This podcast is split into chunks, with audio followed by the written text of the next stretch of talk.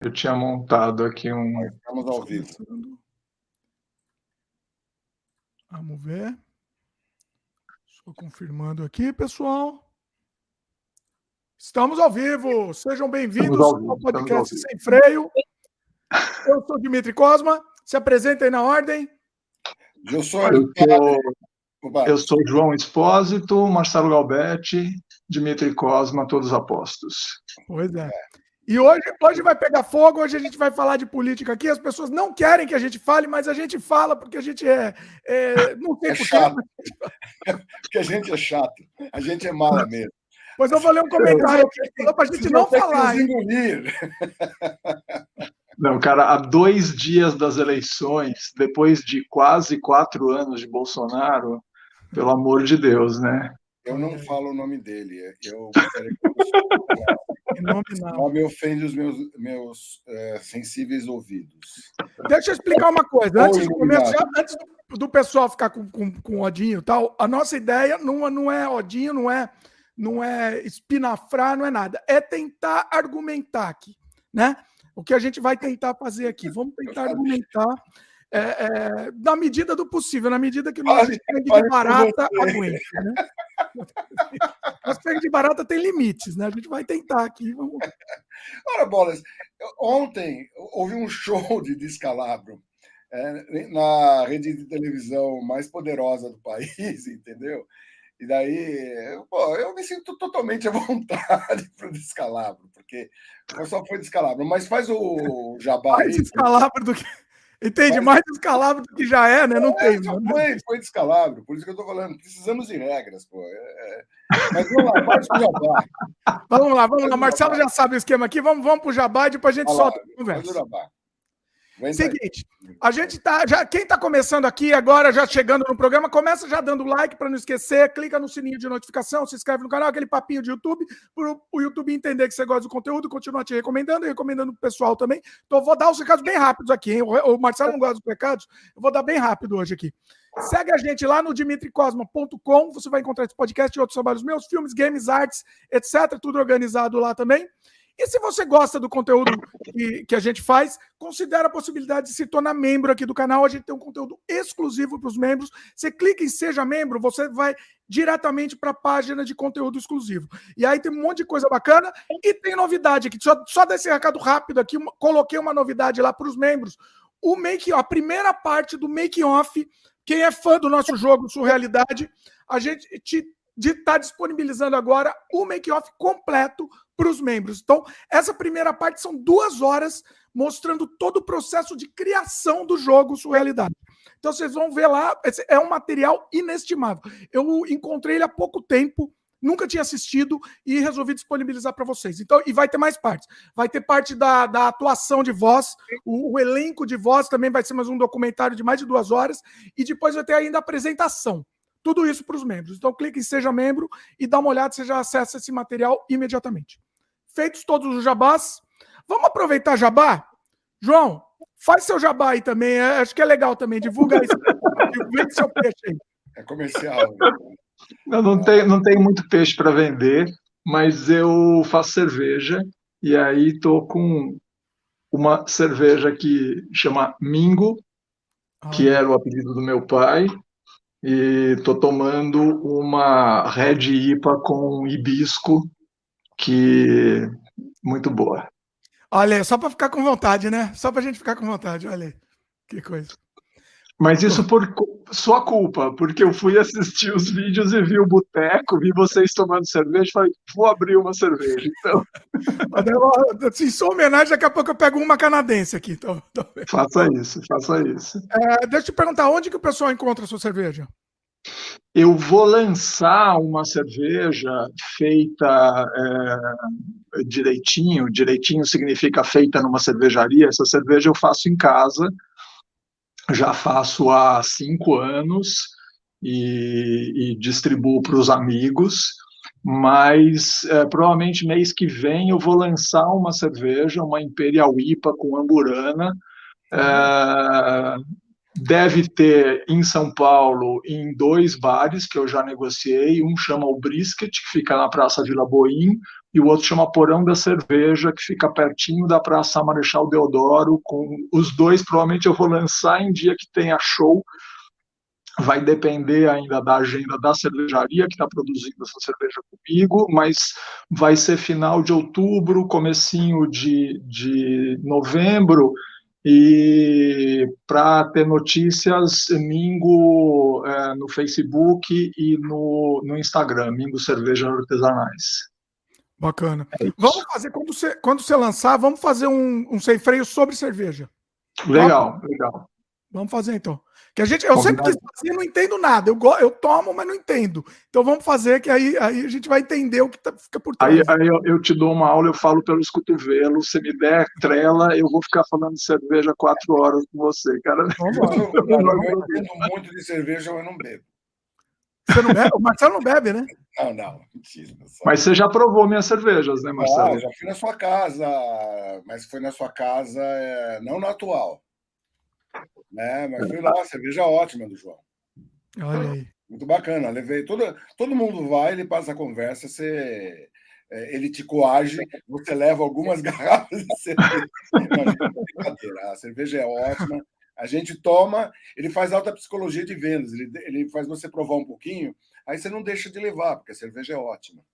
é divertido, é divertido. Mas a gente deixa para outro dia. Vamos fazer, vamos fazer um sem freio sobre você. Então já, é. já fica aqui oficialmente, já vamos combinar isso. Sim. Bacana. Falando, só, a gente estava falando ontem, eu e o João temos uma conversada ontem. Peraí, Marcelo, Marcelo, só um, um detalhezinho. Eu estou achando o seu áudio muito mais baixo. Aí eu não sei como resolver, não. Não tem como dar uma aumentadinha aí? Não. Eita. Chega mais perto, melhora, Marcelo. Eu estou bem perto do, do computador. Tá. É, é, que o seu áudio está muito bom, João. Eu é, comparado com o do João, exatamente. Dá. É, mero, então... mero caso, mero caso. Bom, enfim, é... tenta, tenta Talvez mais melhor João abaixar, se ele tiver condição de abaixar um pouco. Eu, eu também não, não sei como mexer. Não, saber tá ótimo. É, o, do, o do João tá ótimo. É, mas, vamos lá. Pessoas que estão ouvindo, né? Pessoal, se vocês não ouvirem, comentem aí. Eu estou ouvindo é. também, mas é que tá só a diferença de, de nível é, que incomoda. Vamos que vamos. Uma maravilha. É a vida, é a vida. Vamos lá. Bom, agora, agora que você me interrompeu, eu não vou mais falar, tá bom? Perdão, perdão. você, você, já ia entrar para o assunto, então? Já ia entrar no assunto? Não, não, não entra no assunto, mas é, era uma bobagem. É, era uma brincadeira. Não, mas é isso que é, isso que é o bom. Ela, manda aí, manda. ela fica sem graça, não quero mais. Falar uma coisa para vocês. Ó, Deixa eu.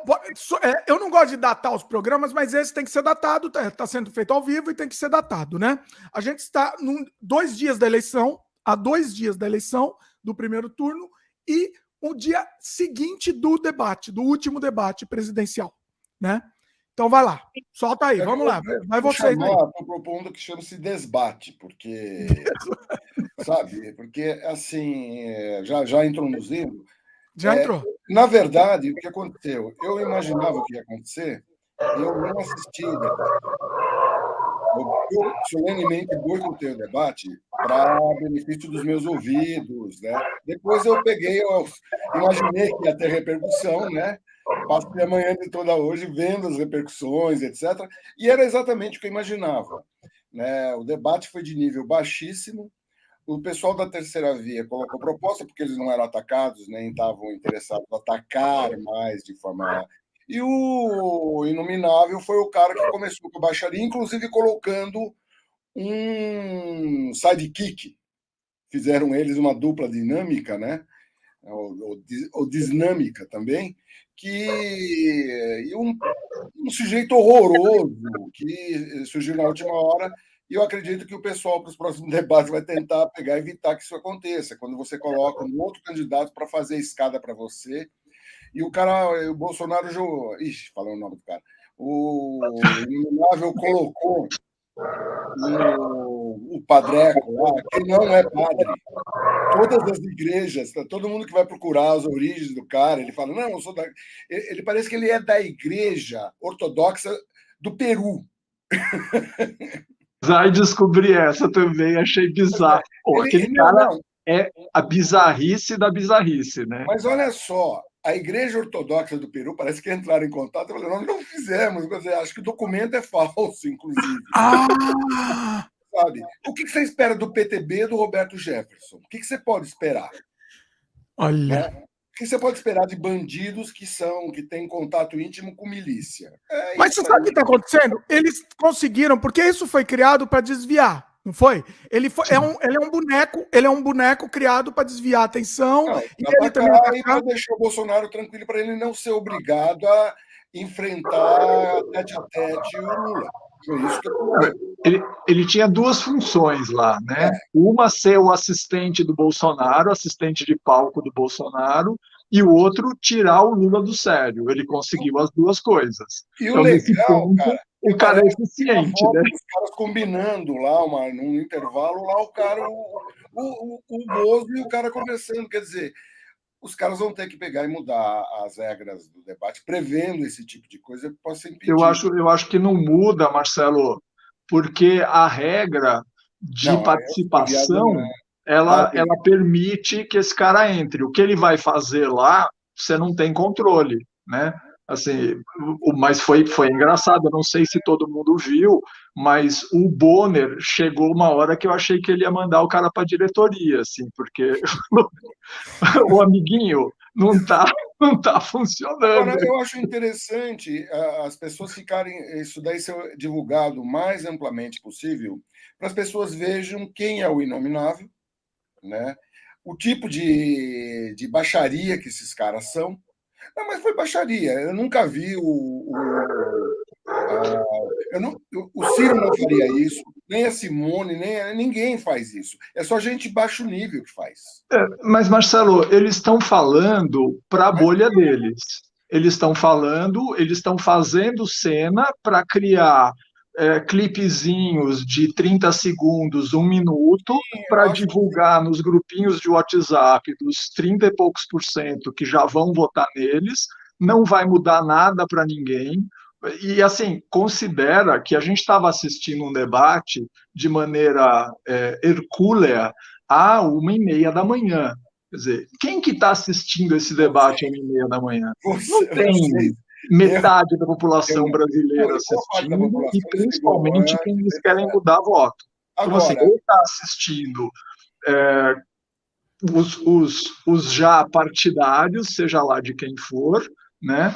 É assim, então eu acho, sinceramente, que virou um circo. Para a gente é foi uma. Eu, eu dei risada, teve várias horas que eu dei risada no debate, mas não sei se muda alguma coisa. Eu acho que vai sair um monte de clipezinho, não sei se vocês repararam, no nosso o nosso antagonista fazendo um L no final. Ah, é? Sem querer, que ele quis fazer uma arminha e fez de pé e ficou um L, ficou muito engraçado. E eles pegaram o Lula fazendo dois pais e amor, que virou 22. Então, dois lados ficaram felizes. Assim, cada um pegou um meme é, para colocar nas suas redes. Começou com aquele candidato à prefeitura que fez o V, eh, vote V, o V da vitória, mas daí era o número do candidato né, de oposição. Mas, olha, de qualquer modo, eu acho que esse tipo. E, e, houve. Foram já feitas pesquisas, já estão sendo feitas pesquisas. Boa parte da população condena esse tipo de atitude. Acho que mesmo entre os votantes do Bolso, isso não dá, não, não é muito eficiente. Acho que eles estão equivocados. Talvez porque não reste mais nada para eles, porque se eles, não, se eles não levarem agora no primeiro turno, que seria o melhor, eles vão baixar o nível, mas provavelmente é, vão perder. E hoje a notícia mais importante do dia foi a notícia que o alto comando do Exército soltou. Que o alto comando do Exército disse o seguinte: ó, quem ganhar leva, nós não vamos nos meter. Foi mais ou menos, saiu isso no Estado, na Folha. Eu acho que essa foi a notícia mais importante do dia. Se esses caras não vão. Inclusive, parece que eles vão abrir mão dessa história da, da, da questão das urnas tal. Parece que houve uma fraude, falar de fraude de urna, essas coisas, vão parar é, de falar. Tela recuada do comando do Exército em relação a um determinado posicionamento, vamos ver né, se isso se confirma. Mas eu acho, eu acho essa notícia extremamente ruim para a campanha do Bozo, porque ele contava, na, na verdade, porque ele já estava contando, na verdade, com o tapetão, né? Sim. Ele ia tentar tumultuar, fazer a la Trump, o negócio assim, e acho que vai continuar, mesmo que seja levado no primeiro turno, ele vai continuar tumultuando, tumultuando, que é o que ele sabe fazer, ele não sabe fazer mais nada. Ele não governa, entregou o governo para o Congresso, por, quer dizer, para bandidos dentro do Congresso, e é isso que ele sabe fazer. Então, é complicado, né? E ainda bem, de certa forma, é, foi o cara lá do, do, do que escreveu os livros é, Como as Democracias Morrem, que o nome é meio complicado, não consigo lembrar, mas todo mundo conhece o livro. Ele fez um Roda Viva recentemente, que ele falou que nós temos sorte de ter um tosco como líder da extrema-direita, porque se fosse um Vitor Orbán, uma, uma, pessoa extremamente habilidosa, um cara com, com, com a habilidade do Putin, por exemplo, esses caras são muito habilidosos, né? Coisa que ele não é, ele é um medíocre. Então, nesse sentido, Deus é brasileiro. Agora, eu quero levantar uma questão que o, o João tinha comentado aí, quando estava falando do debate, e eu acho que é muito importante. Eu acho que é isso que é, acho que é isso que, que norte, deveria nortear a nossa conversa, inclusive. É, ninguém vai mudar de opinião. Eu acho que nessa altura do campeonato. Tem alguém, tem alguém, será que existe alguém, um brasileiro em dúvida? Ah, vou voltar, vou votar ou no Lula ou no, no, no outro. Será uma que coisa, alguém está nessa dúvida? Nessa dúvida? Uma coisa, Dimitri. Todos os analistas, todos, todos, todos, todos os analistas foram unânimes em dizer o, esse debate, esse especificamente, não vai mudar, não vai interferir em nada do status que a, de escolha que as pessoas têm.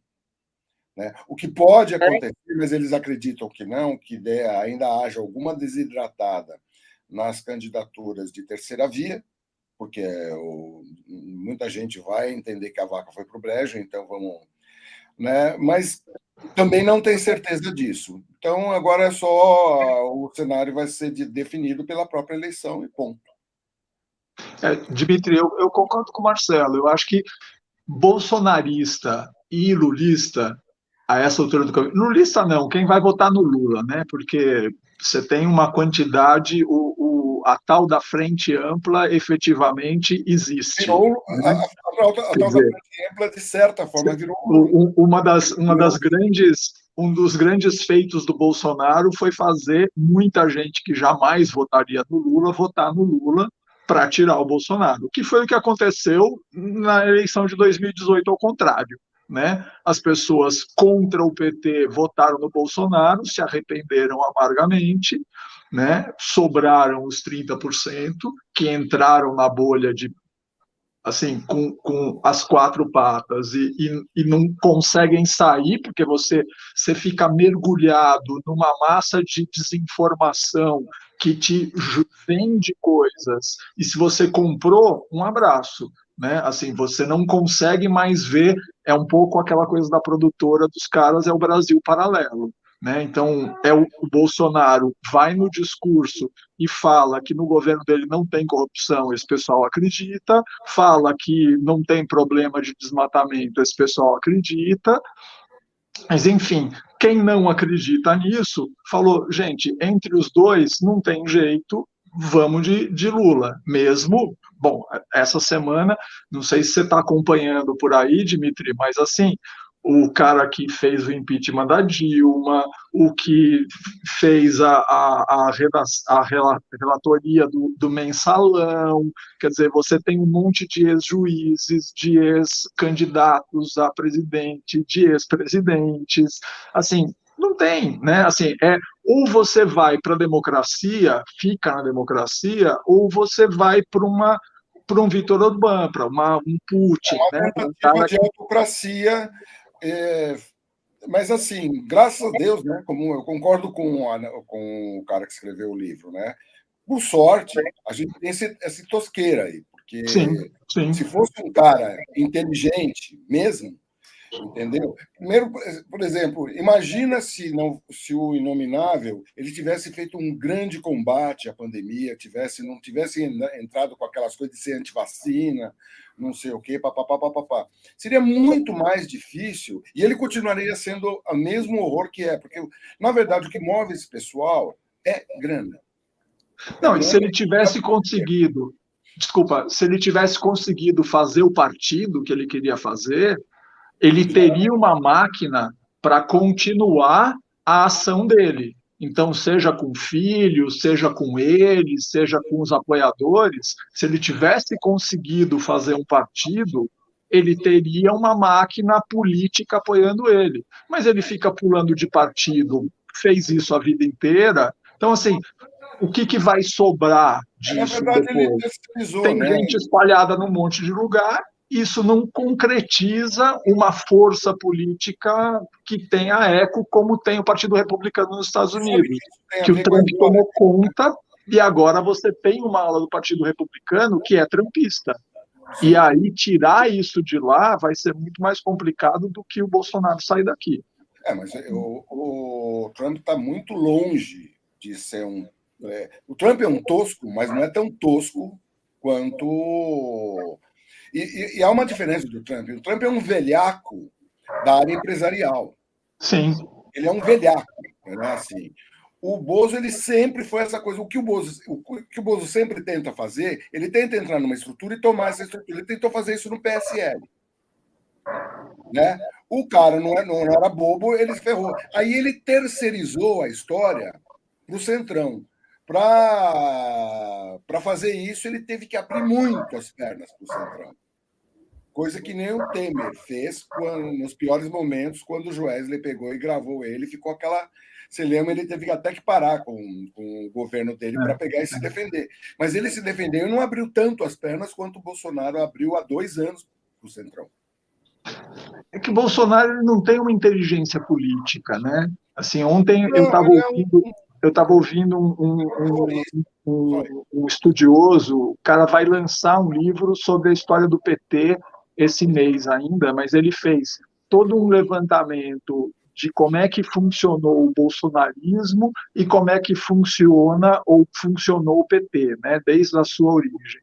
E ele falou uma coisa muito interessante, que ele falou, quando o Bolsonaro é, ganha a eleição em 2018 e estava dentro do PL, e o PL teve uma votação estúpida, o PL era um partidinho absolutamente medíocre, não. assim, inexpressivo do ponto de vista de, de volume no Congresso, e ele rivalizou com o PT. Então, ele fez praticamente o mesmo número de deputados federais do PT.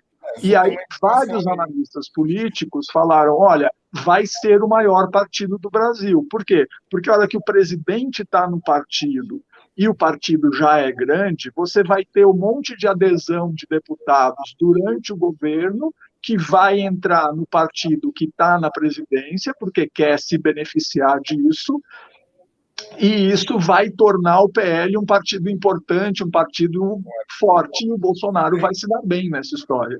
Mas ele é tão tosco que ele conseguiu romper com o PL, rachou o PL no meio, saiu metade do PL com ele e foi para vários partidos diferentes. Então, ele não criou uma base que ele podia ter criado. Ele tinha isso na mão e jogou fora, que é o que ele faz até hoje. Eu ouvi muita gente falando de ontem para hoje que o maior cabo eleitoral do Lula é o Bolsonaro. Porque claro o é. Bolsonaro é. faz tanta besteira. Só uma correção toda, aí. Assim, que força as pessoas a irem para o outro lado. Né? Mesmo quem teria uma tendência histórica a ir mais para a direita, fala, bicho, não dá. Esse cara não dá, até pela tosquice, como o Marcelo falou, né? Assim, tá se fosse um cara inteligente, a gente estaria muito mais encrencado. João, você está me ouvindo? Você está me ouvindo? Eu estou ouvindo. Tá, não, tudo bem. Que eu estava aqui. Só que... É, não é. O Marcelo só, só corrigiu o partido, né, Marcelo? Não, não é só hoje tem um, tem um pequeno, um, um, uma pequena sequência um pouco for, ah, não, não, não correta. Primeiro, o partido é PSL, não o PL. O partido, o PL é o partido atual do Bolsonaro. Ah, tá bom, tá bom, desculpa. É, desculpa. Ele saiu do PSL, brigou com os caras, porque ele não conseguiu tomar. Perfeito, perfeito, perfeito, perfeito. Entrou no PL, e o, o PSL, que tinha feito uma grande, grande bancada. Aí, o que houve? Atualmente, a maior bancada do Congresso se chama União Brasil. Porque mesmo o PSL acabou de dizer, quando ele saiu do PSL, ele levou um monte, e entrou para o PL, ele levou um monte de cupincha para o PL. Mas a sequência foi um pouco diferente. No final das contas, o PL não é hoje o maior partido, mas o Centrão, que é um conjunto de partidos que apoiam ele, é com certeza uma bancada imbatível dentro do Congresso. Não, me enganei da sigla, troca só PL por PSL do que eu falei, que continua é, valendo. É, era mais, mais, isso que eu queria. Não, tá certo, tá certo, tá certo, você está correto. Colocar. Né? É. E é exatamente esse o processo, ou seja, ele sempre foi um cara que ele, que ele tentou minar as estruturas que ele estava. No Exército foi isso, tentou. E ele tem, vem pulando de partido em partido assim, há muito tempo. Sim. Ele, ele, sempre, ele, sempre. Faz parte da história dele. Porque o, porque o negócio dele, inclusive no governo, o governo dele é isso: ele destrói, ele não sabe construir nada. Essa, é, esse é o maior problema dele, né? Eu, eu acho que ele tem uma o coisa curiosa, que assim, ele não consegue é, agregar, né? Assim, tanto que muita gente que entrou no governo com ele e que foram aliados dele de primeira ordem, nos primeiros meses de governo foram expulsos do governo, né? Assim, o próprio Bebiano, o Bebiano é o cara que ajudou ele a estruturar a campanha que apostou nele no começo do processo e foi um dos primeiros caras a serem defenestrados, né? Assim, assim, foi o primeiro ministro que caiu contra todos os prognósticos. O Mandetta é um belo exemplo. O Mandetta começou a fazer um bom trabalho. Sim, o, sim, o problema sim. dele com o Mandetta, o maior problema, além do Mandetta não fazer a. Porque vai saber quais são os envolvimentos que ele tem com relação a cloroquina, ivermectina, toda essa coisa, porque não é só simplesmente uma crença maluca, tem grana por trás. Então, eu, não dá eu, acho que, eu acho que tem grana, Marcelo, mas tem principalmente uma, uma ideia fixa. E, e eu acho que assim, o Bolsonaro ele tem alguns problemas. É, cognitivos. Né? Assim, se a estrutura for muito complicada, ele não consegue acompanhar. Então, assim, se você der uma ideia simples para ele, e uma coisa simples, ele consegue compreender. Assim. Se a explicação demorar mais do que 15 minutos, ele se perde no caminho. Não, não, ele não consegue nem falar. O, o então, Gabeira. Isso é uma das coisas. A segunda coisa é que ele tem uma personalidade absolutamente maluca, né? assim, de, de, de diagnóstico psicótico. Porque, assim, qualquer pessoa que ele ache que rivaliza com ele, ele desmonta, né? Ele tira da frente. Então, assim, como é que ele vai ter gente no ministério dele que seja melhor que ele?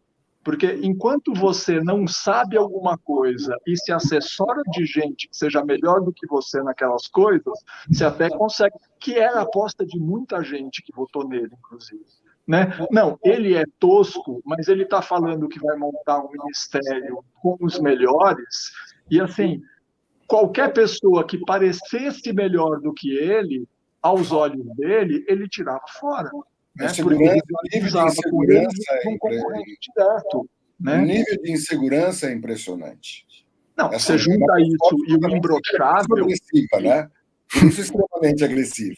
E cria, e cria uma personalidade, assim, como disse um cara que eu ouvi, assim, é de manual né? Assim, você vê a descrição no manual e fala, é ele, né? Olha, ontem eu estava numa mesa com. Eu, eu, eu às quintas-feiras eu costumo ir na OSESP ver o ensaio, né? Gosto bastante. E daí eu estava numa mesa que tinha vários jornalistas, muita gente. Metade da mesa tinha voltado, votado nele. Não ia votar mais. Né? E é muito engraçado você ver as escolhas das pessoas, fora a questão de votar no Lula, as, as escolhas das pessoas. Você via gente da, da, da direita e fazia uma coisa assim para a esquerda.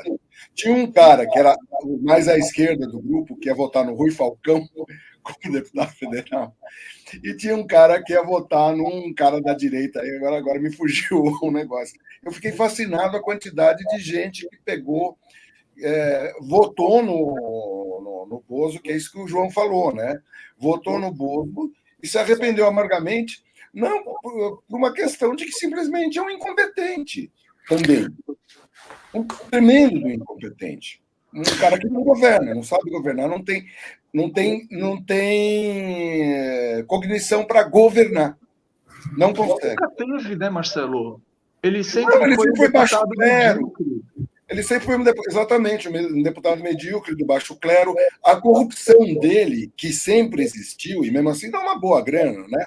Era, era a corrupção básica, de rachadinha. É o batedor Esse... de carteira, né? É o batedor de carteira. é o, é o da corte. Cara. Não sei se vocês viram, não sei se você viu essa, Dimitri. Assim, você tem. E, e, é muito engraçado, porque a hora que você começa a cavocar, essas histórias aparecem e não acontece nada. Eu espero que aconteçam o ano que vem.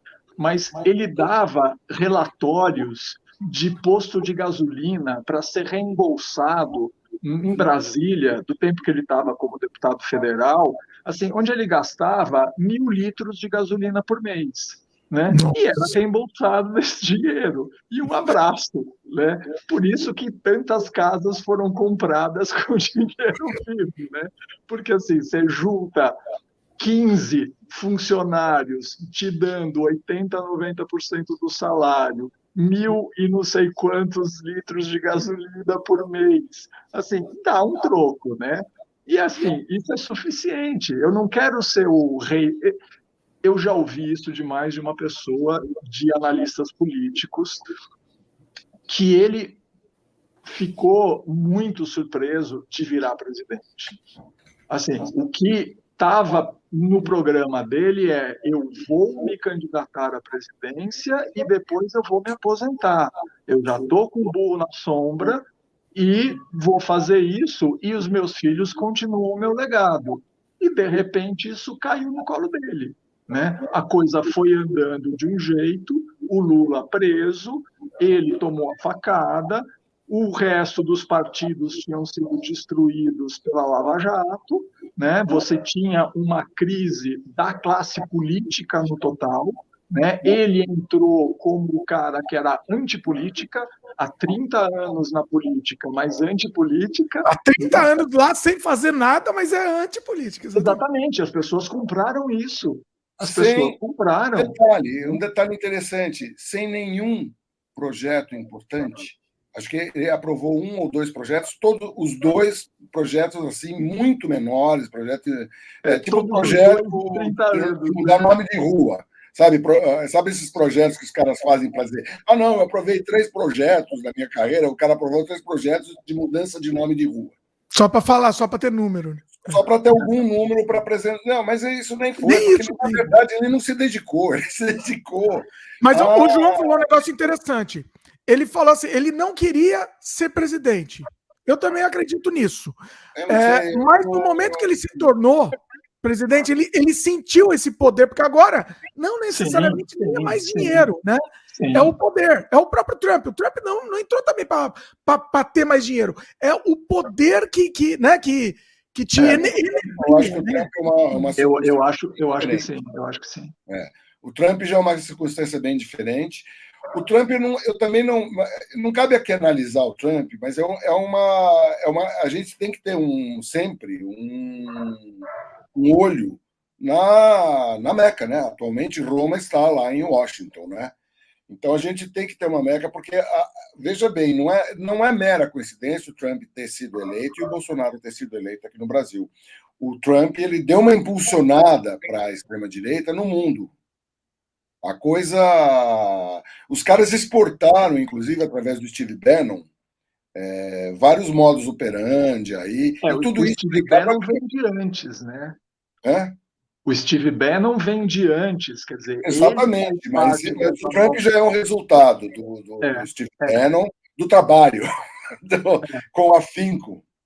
Não, nesse sentido, eu acho que você tem, você tem toda a razão, Marcelo. Quer dizer, existe uma orquestração dessa nova direita no mundo todo, e, e o, de, vira e mexe você tem é, notícias de eventos que aconteceram aqui, vieram algumas pessoas de fora, ou eventos fora que vai Carluxo, vai não sei quem e tal, porque tem uma articulação dessa direita que está tentando ocupar espaço. Né? Dá uma e ocupou, está ocupando de novo. Você vê a Itália, semana passada, elegeram uma admiradora e um partido que defende os feitos do Mussolini. Né?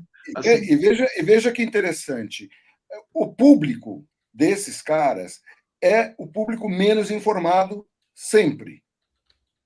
Sempre o público Marcelo, menos informado. Não, não, não, não, não concordo com você o Bolsonaro ele tem uma votação extremamente alta entre pessoas de alta renda e formação universitária. E daí? Não é gente chucra. E daí? E daí? Não, não eu não estou falando, eu não tô falando de gente simples. Eu estou falando de gente desinformada. Não importa se você. Eu conheço engenheiros que têm um, um profundo conhecimento, todos eles bolsonaristas, tá? é, tem um profundo conhecimento das áreas deles, fora a área deles, cara, eles são nécios. Um deles, inclusive, veja bem, é um engenheiro e o cara é terraplanista. Nossa. Nossa. Como é que pode? Né? É. existe também os caras que vão na onda. E, e, e, existe também os caras que vão na onda. Existem também os caras que vão na onda para aproveitar e ganhar dinheiro com isso. Por exemplo, o Luciano Hang. Sim. Você acha que ele está nessa história aí porque ele é ideológico? Nada, é uma maneira dele pegar e montar um público. Eu acho fiel. que a coisa, eu acho que a coisa é bem, bem complexa, Marcelo. Porque, claro que assim, é. Não, não, não, eu acho que é, você não tem... dá para a gente analisar a complexidade disso no espaço que a gente tem aqui, mas sim, sim, sim. Mas eu acho que assim você tem uma coisa que é uh, um conservadorismo ou um reacionarismo da, da, que estava latente e que aflorou a hora que você começa a ver pessoas assumindo uh, postos importantes, defendendo as mesmas ideias retrógradas que você tinha e não podia falar para ninguém porque você passava vergonha. Hoje não, em dia, os caras não passam mais vergonha. Mas, né? Eles têm um grupo de apoio, e eu acho que isso faz com que a coisa seja tão arraigada e mais difícil de você tirar uma pessoa que entrou dentro desse universo para fora disso e falar assim: não, veja bem, né? Olha isso aqui, veja essa realidade, veja que a Terra é redonda. O cara está bem lá. Assim, ele, ele, ele se sente amparado por uma massa de gente. Cara, o que, que foi esse 7 de setembro? né? Você tinha muita gente na rua gritando junto com ele. Né? Então, assim, eu acho... as pessoas olham e falam: eu estou bem, eu sou maioria, eu, eu faço parte dessa massa e me sinto representado. Né? Infelizmente, você tem racismo no Brasil, assim como você tem no mundo inteiro. Claro, você tem como assim, homofóbicos você tem, e essas pessoas falam, pô, tô na minha praia, esse pessoal é da minha turma, né? Por que, que eu vou ter que continuar defendendo coisas que eu não, não, não gosto ou, ou aceitando coisas que são contra o meu íntimo? Né? Você acha a sua turma e entra lá dentro e fica feliz. Eu concordo contigo. É, só, só que eu faço algum um, um outro reparo, né? é, com relação. O, o, pessoal que foi para a rua, eu, eu acho que é mais ou menos o público mesmo do Bolsonaro, e são pessoas fanatizadas. Né? São pessoas que estão. Muita gente, inclusive, do outro lado, até por causa do nível de agressividade, não foram para a rua para fazer contraponto, porque tinha medo do conflito é, físico mesmo com essa gente fanatizada. Os caras são loucos.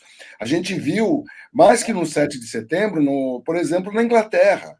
O que a gente viu, é, inclusive, são caras que moram lá e são fanáticos. É um negócio difícil de entender. E extremamente grosseiros com todos. Com na todos. Inglaterra, eram 200 pessoas, né?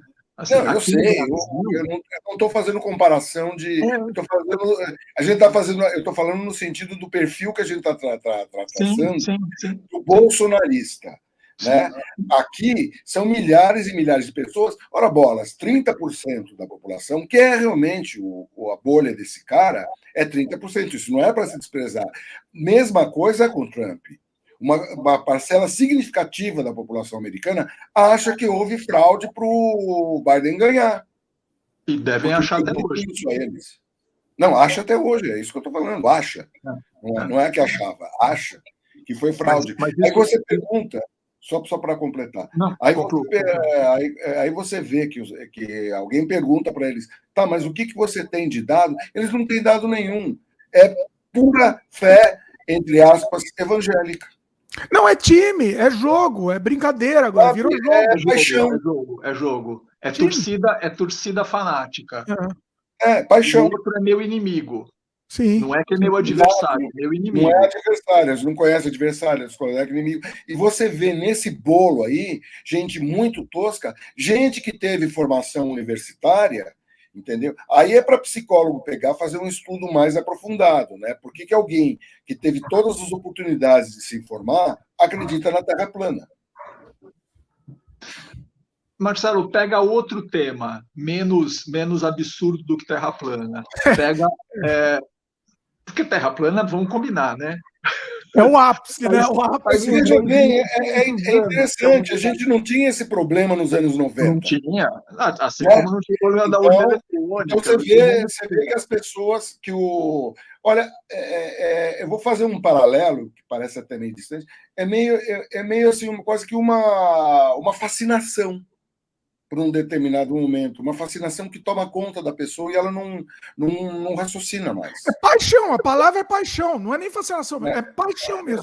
Na, eu, literalmente. Eu, mas é um fascínio meio uh, quase que feitiçaria, sabe? É um negócio impressionante. Marcelo, eu acho que tem uma. Aí eu, eu acho que no, no, caso da Terra plana, eu tenho certeza que tem, tem um, um componente que é a coisa do eu sei a verdade e eu sou melhor do que todo mundo, porque todo mundo está enganado.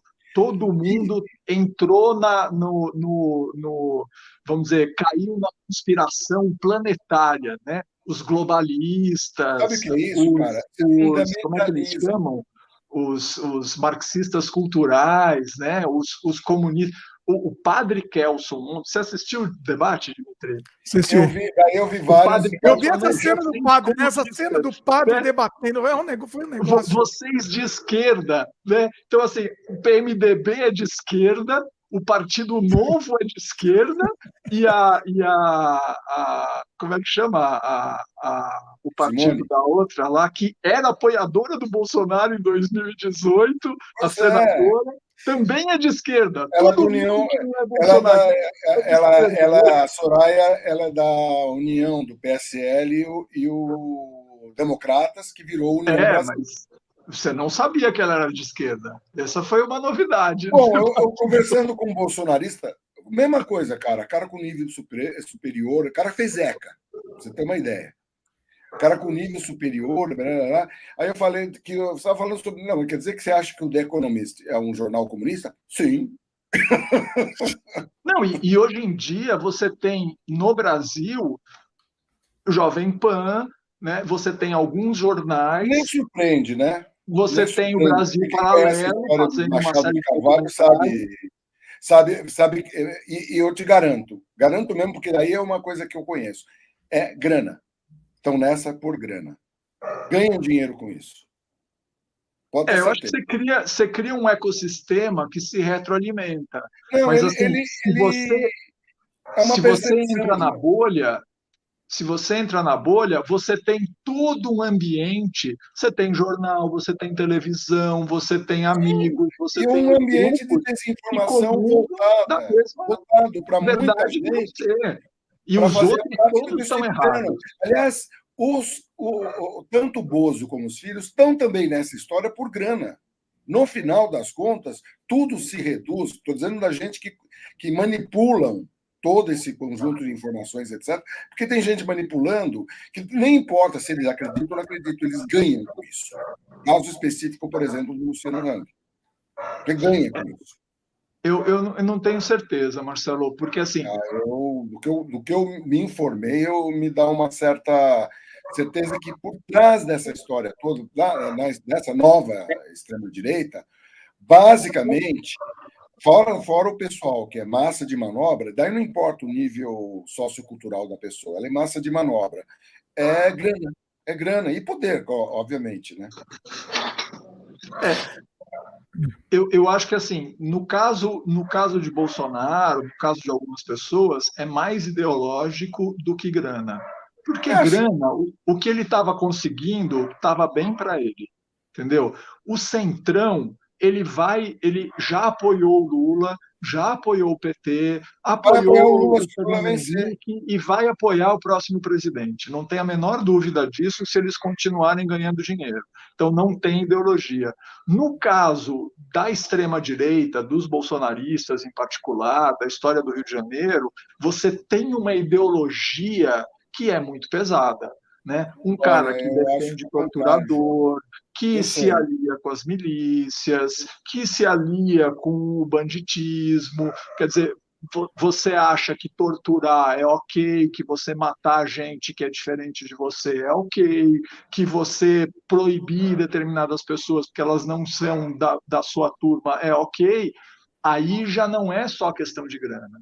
Eu acho que tem uma outra coisa que não é dinheiro, é formação, índole e a sua. Não, obviamente que a coisa vem de falar de ideologia, né? porque acho que não é uma questão ideológica, assim. É, sim, não, concordo com você. Não é questão de você ser conservador ou progressista, de você é uma coisa que vem misturada. Obviamente é uma coisa que vem misturada, mas assim muita gente manipula isso friamente e se, e se no caso do centrão, se o vento começa a eh, vir da esquerda, eles viram com o Ciro Nogueira. Ele era. Ele, ele fez comentário: não, o Bolsonaro é muito fascista. Você tem um sim, negócio. Sim, sim, então, essa gente aí, eles se amalgamam com qualquer coisa que esteja. O, o fetiche vai, vai continuar é assim. a cadeira da presidência, é o Planalto. Esse é o fetiche. Lá eu vou tirar o máximo que eu conseguir desse país. Vou extrair, vou predar. São predadores de, profissionais. Fala, João. Você falou? Não, é que eu acho que a gente pode, pode enveredar por uma outra história, como a gente está dois dias das eleições, e eu, eu, eu me dou como, como exemplo disso, assim, até um tempo atrás, cara, você ia resolver quem era o seu deputado estadual, quem era o seu deputado federal, nos últimos dias da campanha, porque fica esse barulho em cima de quem vai ser governador, quem vai ser presidente, e, na verdade, esse pessoal que está no Congresso, que faz uma diferença gigante, e, e nesse governo a gente viu desastres, assim, cara, 90% de corte em ciência, 90% de corte em saúde, né? sabe? São coisas, educação, meio ambiente, assim, os caras cortaram de uma maneira que as coisas param de funcionar. Né, de pra, universidade não ter pra, dinheiro para pagar a faxineira. Né? né?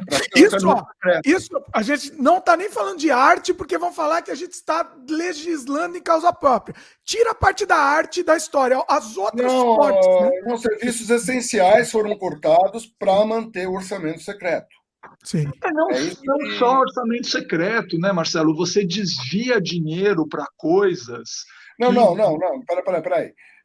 Isso foi. A, a, é, esses códigos todos estão relacionados. Isso eu, eu li anteontem. Um, um, relatório de como, como eles organizaram, porque o que acontece? O governo federal manda um orçamento e esse orçamento vai para o Congresso aprovar.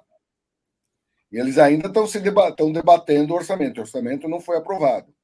Tanto é que está uma pressão, só que os caras estão pressionando a equipe econômica para fazer milagre, para tirar coisa da cartola, assim.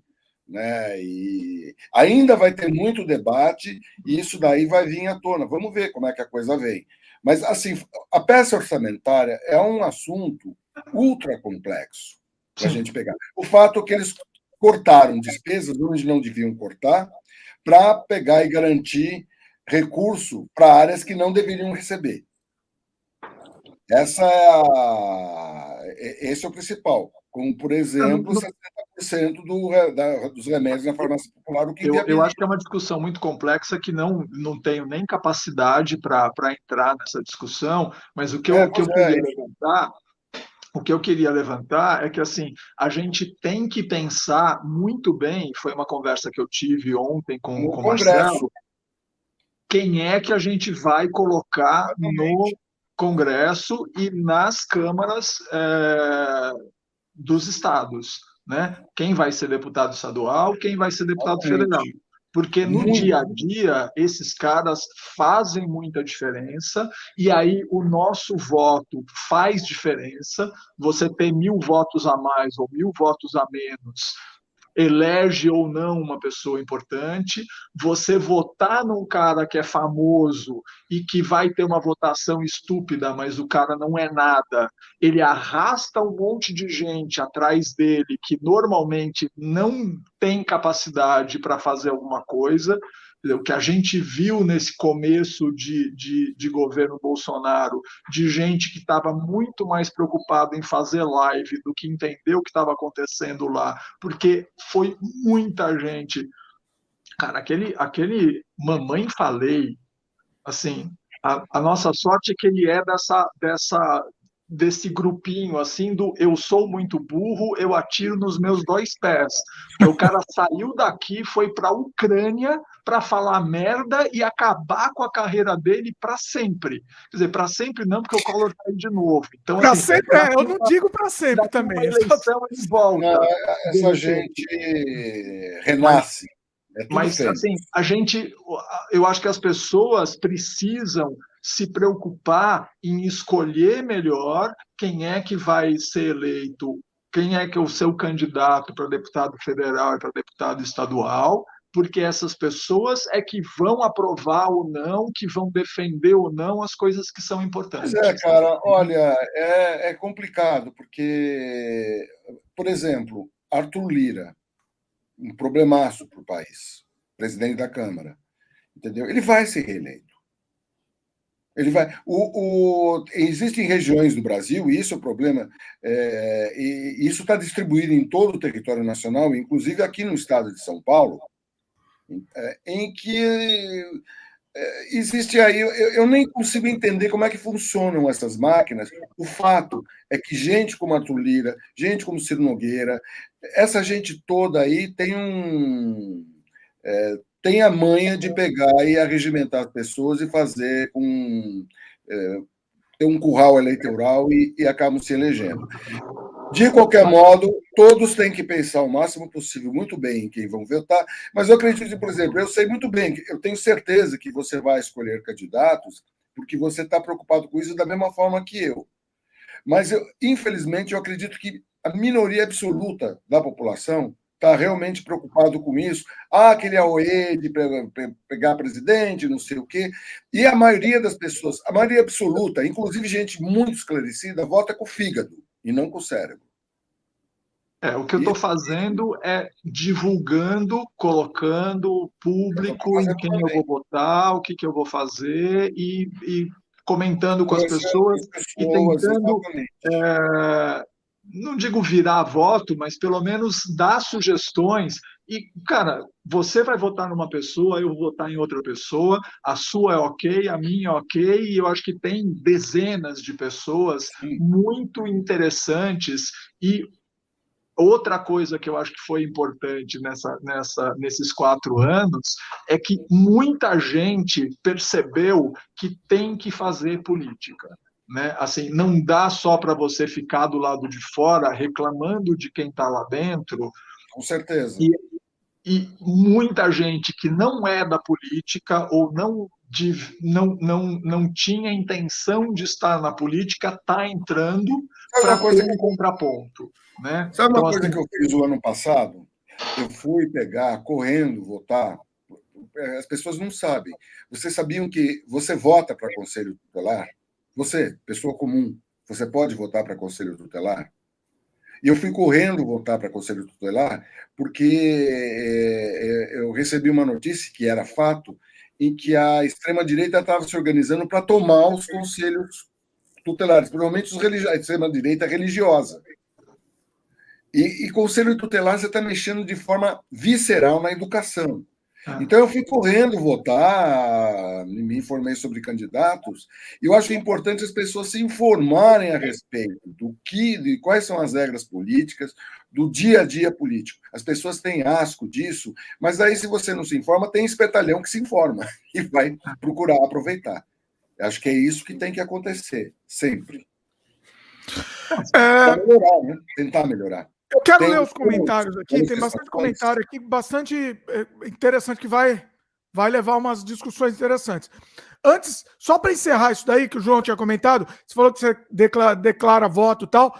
É, não necessariamente precisa, mas você quer é, falar algum, alguns que você acha interessantes aí para sugerir para o pessoal, para o pessoal ir atrás. Não é para votar, vai, vota no fulano. Vai atrás para conhecer mais, para o pessoal conhecer mais, vai, que seja. Eu, eu, eu tô indo uh, numa linha, assim, eu, eu te falei que eu gosto muito de, de foguete e de ciência, né? Assim, se eu não estivesse fazendo cerveja, talvez eu estivesse fazendo alguma coisa de exatas. Mas é, por conta de tudo que aconteceu nesses quatro anos, se criou uma mobilização no Brasil de fazer uma bancada da ciência Sim. no Congresso Federal, que é uma coisa muito legal, porque assim a ciência foi achincalhada nesses últimos anos, né? Assim, durante a pandemia, quer dizer, essa coisa da cloroquina que o Marcelo estava falando, quer dizer, você pega a ciência e joga para o ralo, ninguém entende, né? O, o, a academia nunca se preocupou em falar com as pessoas.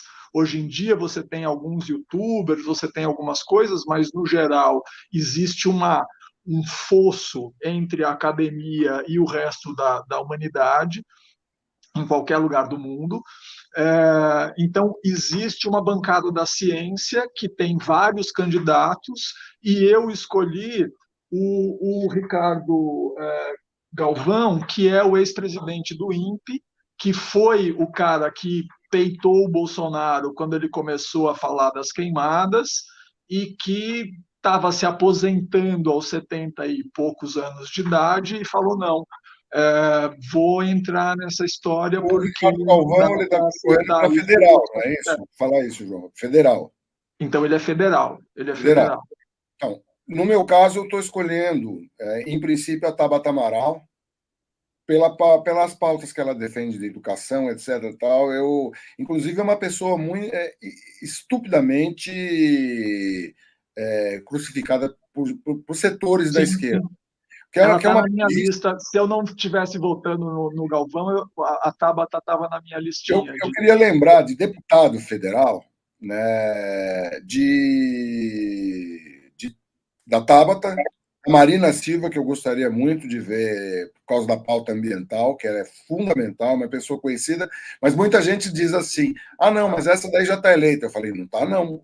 Meu, se você acha importante, vota nela. Pô.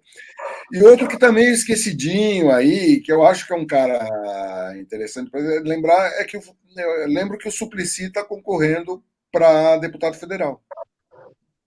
É federal é. ou estadual, Marcelo? Deputado federal. Ixi, agora você me pegou. Eu não, não tenho certeza. Estou te perguntando por dúvida mesmo, eu não tenho certeza.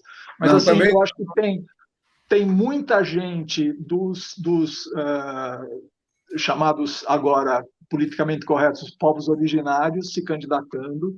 Os caras estão querendo ter uma representação dos povos originários no Congresso, porque eles dançaram feio nesses últimos, sempre dançaram em todos os governos, mas nesse foi uma coisa assim cruel e, e cara é, é muito. Você começa a estudar é deprimente. Assim, a quantidade de gente que morreu nesses últimos quatro anos, que foi vítima de violência dentro das aldeias, dos povos originários, é triste. Você tem muita gente do movimento negro que está também Sim, mobilizado, e tem muitos grupos, o Ferrez, que é um cara que eu acompanho, está tá defendendo alguns candidatos e tal. Então, acho que assim, cada um escolhe a praia que quiser. Eu acho tá. que educação, ciência, povos originários, movimento negro, meio ambiente. Quilombo... Tem quilombolas concorrendo. Não entendi. Tem, tem quilombolas pela primeira vez concorrendo. Pessoal do, do, do dos quilombolas. Também, Sim, você é tem os LGBT. Olha, está saindo só para. Só para avisar, o Suplicy está saindo para estadual. Estadual, legal. É, Né? Então, é, é um cara que também muita gente não, não é um cara que ainda está lúcido, né? E tem uma história. Aí, né? Às vezes. Não, ele é. Ele tô brincando, tô brincando. É, não, não, é sacanagem. Eu gosto, não, eu gosto dele, eu tô, tô zoando. Não, não dá pra... É, e é um cara que teve, teve sempre um, um posicionamento, no mínimo, honesto. Exatamente. Sim, ninguém tem o que falar dele, né? que o Suplicy nunca... é corrupto, né? Pois é, no mínimo. Nunca levantou. Mínimo, Exatamente, é. é. O cara não deve ter feito só isso. Só isso, cara, já, já dá para você valorizar bastante. Tem algumas. O pessoal está saindo com algumas candidaturas que são candidaturas coletivas. Isso parece Sim. um grupo de quilombolas, tá? Então, as pessoas que prestem atenção, né, quem puder, dentro do, do, do range que a gente está atingindo no momento, né? Muito pouca gente, mas eu falo o tempo todo. Ontem na roda, na, na, no almoço com o pessoal lá na USESP, todo mundo falou muito de política, todo mundo falando de vários, todo mundo trocando, olha, as ideias. Eu acho que isso daí é importante. Quem sabe tem alguma esperança nessa é. da gente conseguir melhorar a nossa vida, né? Ó, o, Ian, o Ian comentou aqui ó, que votaria em Suplicy pela renda mínima. Por exemplo.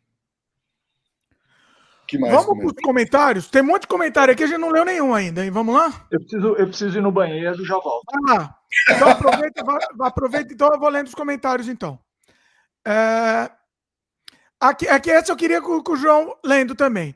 Mas deixa eu ver, peraí. O João ouvindo, deixa eu ver. É que eles queriam cercear, tem uma pessoa querendo cercear nossa liberdade aqui. Antes de começar o programa, a pessoa já queria cercear, Marcelo. O que ela vai, queria? Vai, Posso ler já, então? Pode.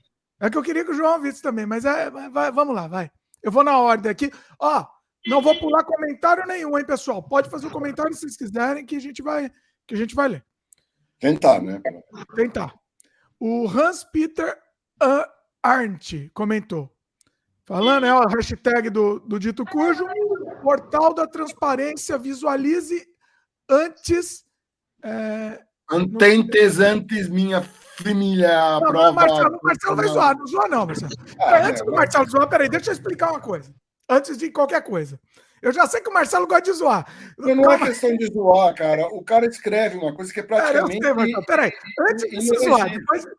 Eu não queria, eu quero é, é, no, estamos num momento que eu queria que as pessoas refletissem. Eu sei que muitos não vão refletir, inclusive tem uma pergunta aqui: como fazer mudar? Eu vou chegar nessa pergunta, não respondo ainda, que eu vou, eu vou chegar. Mas é, eu queria tentar, tentar, é muito difícil, mas eu queria tentar fazer as pessoas refletirem. O, o Lucas falou pro João: ó, é, é permitido ter inveja dessa cervejinha que o João tá tomando?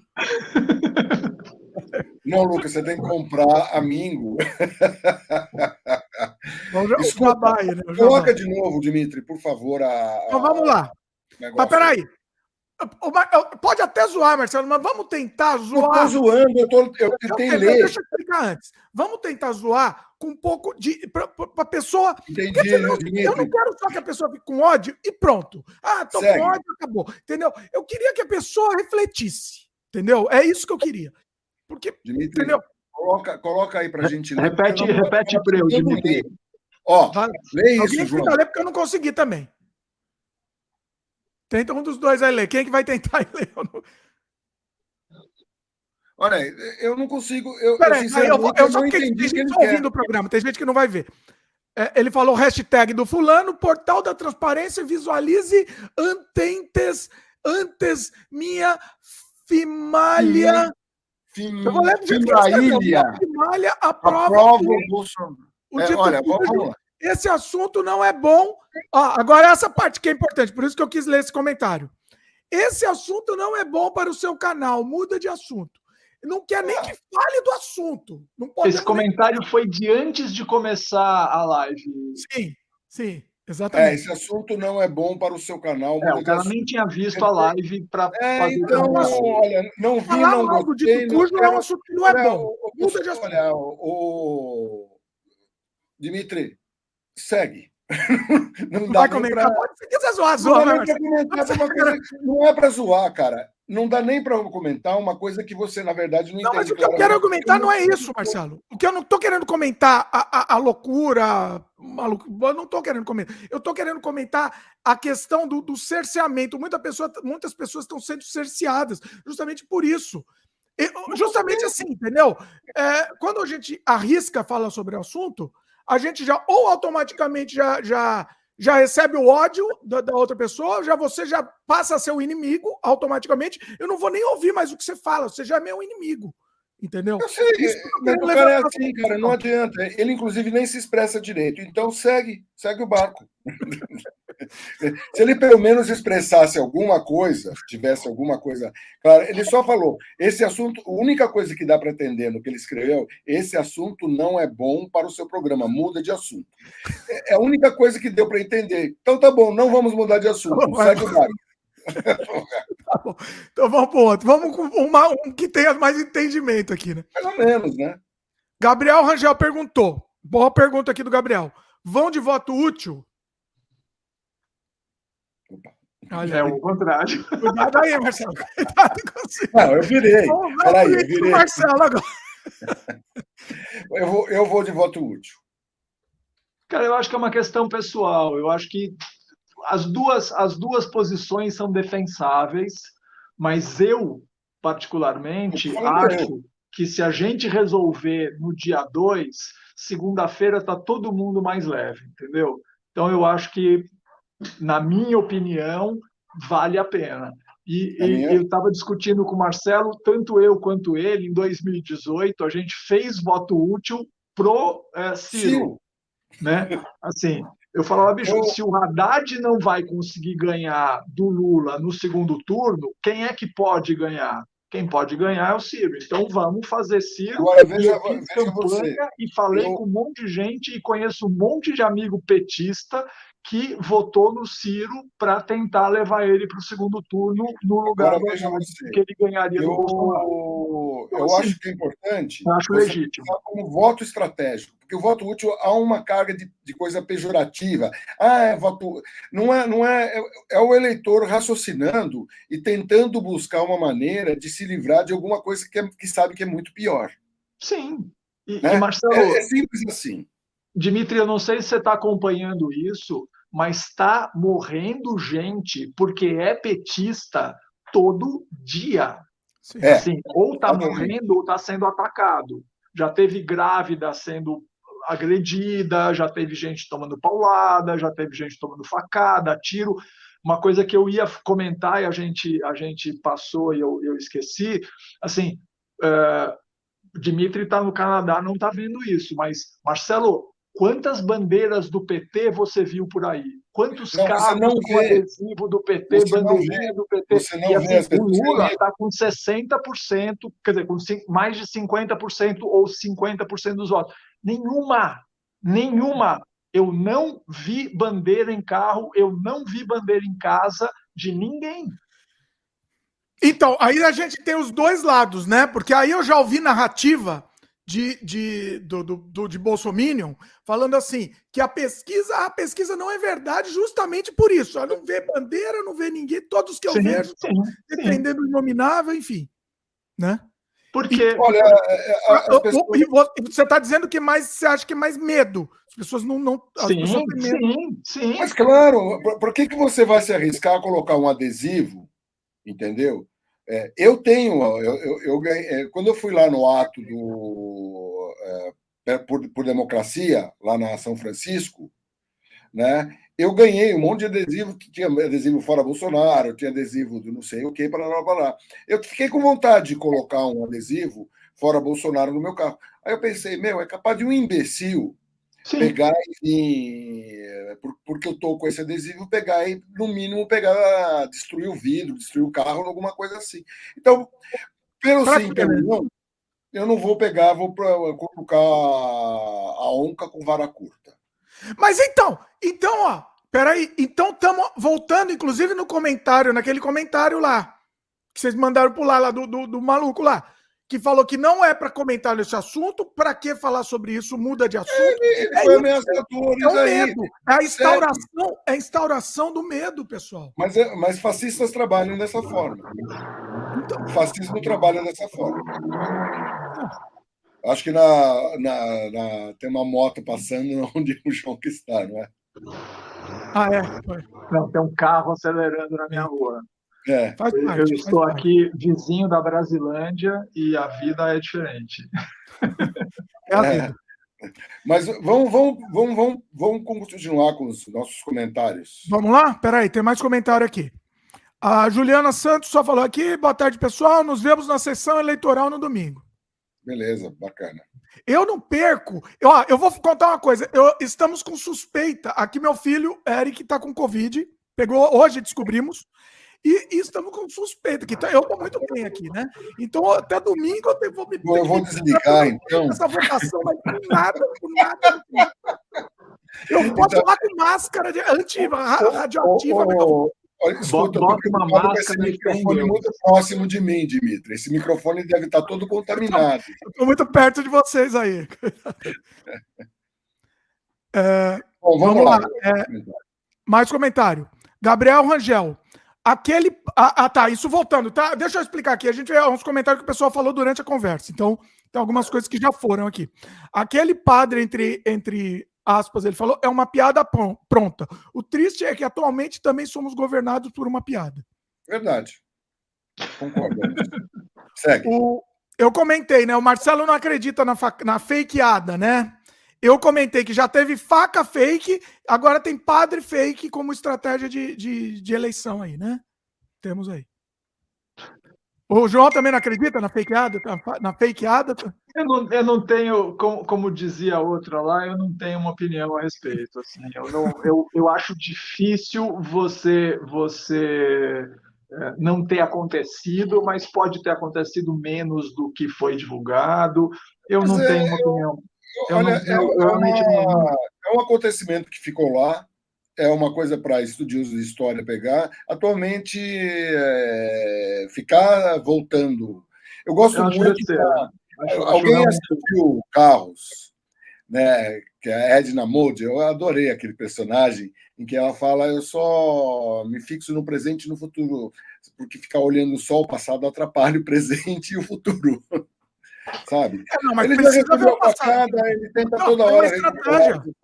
Foi uma estratégia, não, mas eu não sei se foi, foi uma estratégia vencedora, venceu por causa disso. Vence... Ganhou a eleição por causa disso. É, se você acreditar que é falso, foi uma não, estratégia vencedora. Peraí, independente se é falso ou não, ganhou a eleição por causa disso, certo? Vocês concordam? Não sei. Ah, eu, acho que, eu, acho que, fez muita diferença. Só, muita só diferença. por causa disso, não, mas obviamente que interferiu. É, fez muita diferença não, mas não, não, não dá para se dar o destaque da facada como se fosse o elemento que levou ele ao Planalto. Não foi. Tem, é um conjunto ah. de coisas. E a facada foi uma das coisas. Né? Sim, Seja ela fake ou não. É. Ó, o Lucas falou, tá de volta aqui na, na live, fazia tempo que ele não aparecia. Seja, se, é, seja bem-vindo de volta aí, Lucas. Beleza, o Márcio Fósito, seu parente, João? Meu irmão. Ah, teu irmão, olha aí. Marcelo. É, Marcelo, contra fator não tem argumento. E contra a crença não tem fato. Ah, desculpa, contra fatos não tem argumento e contra a crença não tem fatos. Isso estava durante a Não, é, é, cara, é, é, assim, você pega um bolsonarista e tenta conversar com ele. Não tem. Não tem. Não tem. É crença. A essa altura do campeonato, o, Marcelo estava falando, né, que ele jantou, conversou com o pessoal que votou no Bolsonaro. Assim, muita gente que votou no Bolsonaro e, e, e ele ganhou, assim, fala, me arrependi e mudou de ideia. Quem não mudou de ideia depois de quatro anos disso, não tem discussão. Não vai mudar. É, é muito difícil eu tentei fazer isso, eu descobri alguns parentes que estão nessa vibe, e assim, a gente, eu tentei conversar sem ser não agressivo, e simplesmente entrou num buraco que assim, não porque o comunismo, não porque não sei o que lá. Eu falo, gente, a gente teve 14 anos de governo do PT, onde é que mudou alguma coisa na sua vida? Viramos comunistas, né? Viramos vermelhos, fechou igreja, né? Acabou João, com família. É uma intoxicação, né? cara, não tem como. Todo, o cara tá legalizaram as drogas, legalizaram o aborto, quer dizer, tudo isso aconteceu depois de 14. Não, nada aconteceu. Né? Por, algumas coisas, inclusive, podiam ter acontecido. É a minha crítica. Deveriam ter acontecido. Eu acho que devia ter avançado em alguns pontos, não avançou. É complicado você avançar em algumas coisas que são questão de moralidade, de, de, de consenso, vamos dizer, da, da, da, da média da população, mas é, não rola. Né? Agora, não tem argumentação. É, aquela, é a história do padre, né? Todo mundo que não é Bolsonaro é de esquerda, né? É comunista. Então, Olha, assim, é, é, um, direita, que se você olhar, você todo o resto está na esquerda. É, né? e, e, não deixa de ser verdade, né? Se você está lá do, do, outro lado, tudo Sim. que está na sua esquerda... É todo tudo... mundo é de esquerda. Até os caras de direita são de esquerda, em você é o último, Você é o último mas, degrau daquele lado. Mas, olha, e deu, e deu, os, os, os, fanáticos ideológicos estão todos intoxicados. Você vê é, o. Como é que era o nome do documentarista americano que ele fez um, um trabalho com os eleitores do Trump? Entendeu? Michael Moore? Como não, é que era? Hã? Michael Moore, não? Não sei, não, não é o Michael Moore, acho que é, acho que é outro. Bom, não importa. O fato é que ele estava conversando, eu vi eles conversando. É, é, você podia pegar e você podia trocar o slide, assim, eleitor do Bozo, pum, falava a mesma coisa, eleitor do Trump, falava a mesma coisa. Provavelmente, se você é, fizer entrevista com o eleitor do Vitor Orbán, entendeu? Um, um, um urban, urban, urbani, um urba, urba, urbanimium, urbaminium, ele vai ter mais ou menos. É, é, é uma coisa meio que é comum a todos eles, eles estão intoxicados. Sabe? Então, você não argumenta, não tem fato. É, como a, é que nem você conversar é, com um evangélico criacionista. O mundo foi criado, tudo foi criado há seis mil anos atrás. Né? Porque está na Bíblia. Isso basta. Porque está na Bíblia e não se discute. Acabou. Porque está na Bíblia e não se discute, porque para ele isso não é discutível, está na Bíblia. Sim. É, é, é uma, uma loucura, né? É um é fundamentalismo. Vamos para mais comentário aqui? Manda bala. Ó, ô João, se você quiser interromper a gente, também interrompe. Aqui é o Sem Freio. Não, assim, não, tô curioso, tô curioso pelos comentários, eu não consigo acompanhar aqui, eu, estou esperando você ler. Tá. Então vamos é. lá. Tem que ler. O Lucas. É, o Inominável tem um enorme apoio da classe burguesa, pois ele defende os interesses burgueses. Um dos objetivos dos burgueses é fazer com que a população pense que seus interesses são parecidos. Aí ele complementa. Isso, fa isso faz com que ambas as classes defendam o, o, o dito cujo com unhas e dentes. Só acho que não deve generalizar, né? Dizer que a classe média toda que todas as pessoas. É, eu acho um pouco generalizante esse comentário, mas também tem, em partes. A maioria, vamos dizer, que tem. poderia ser? Não sei se é a maioria, eu não tenho essa estatística, cara. Eu prefiro não generalizar. Né? É, eu, acho que, ah, eu, eu acho que em grande parte, assim, não, não sei se é metade, mais da metade ou menos da metade, mas ele tem um eco nisso. Mas sem dúvida, são as pessoas que têm uma visão de mercado, de economia, de como o mundo é, que tem 200 anos de atraso, 100 anos de atraso, pelo menos. Né? Então, assim, é, isso eu acho muito engraçado, porque a, a, a noção do Bolsonaro de prosperidade é do Brasil imperial. Né? Por ele a gente teria escravo, a gente estaria derrubando floresta para vender para o Brasil, a gente estaria criando boi, a gente estaria fazendo agropecuária e o resto, tirando minério, fazendo garimpo, são as coisas. Até pelo então, assim, seguinte. Tem uma visão que é do século XVIII, mais ou menos. até pelo século XIX. Né? Até pelo seguinte, porque na Bíblia está que os recursos naturais são para a gente. A gente tem que explorar mesmo. Sim. Né? Destruir tudo. Não, não importa. Não, assim, destruição, não os caras não têm destrói, né? não tem esse conceito. Tem o conceito é, de destruição. É, não é. tem, ele não, ele não consegue analisar. É. Vamos lá, perguntas. Ó, agora o Luiz fez uma pergunta que eu estava querendo fazer já faz tempo, aqui do, durante a conversa aqui, e eu acho que esse eu acho que é o cerne aqui da nossa conversa, tá? E eu, eu já imagino qual é a resposta, mas vamos lá. Como curar um fanático? Cura gay. Cura gay. Você cura gay é assim, cara. São quatro garrafas de água, três de alho, entendeu?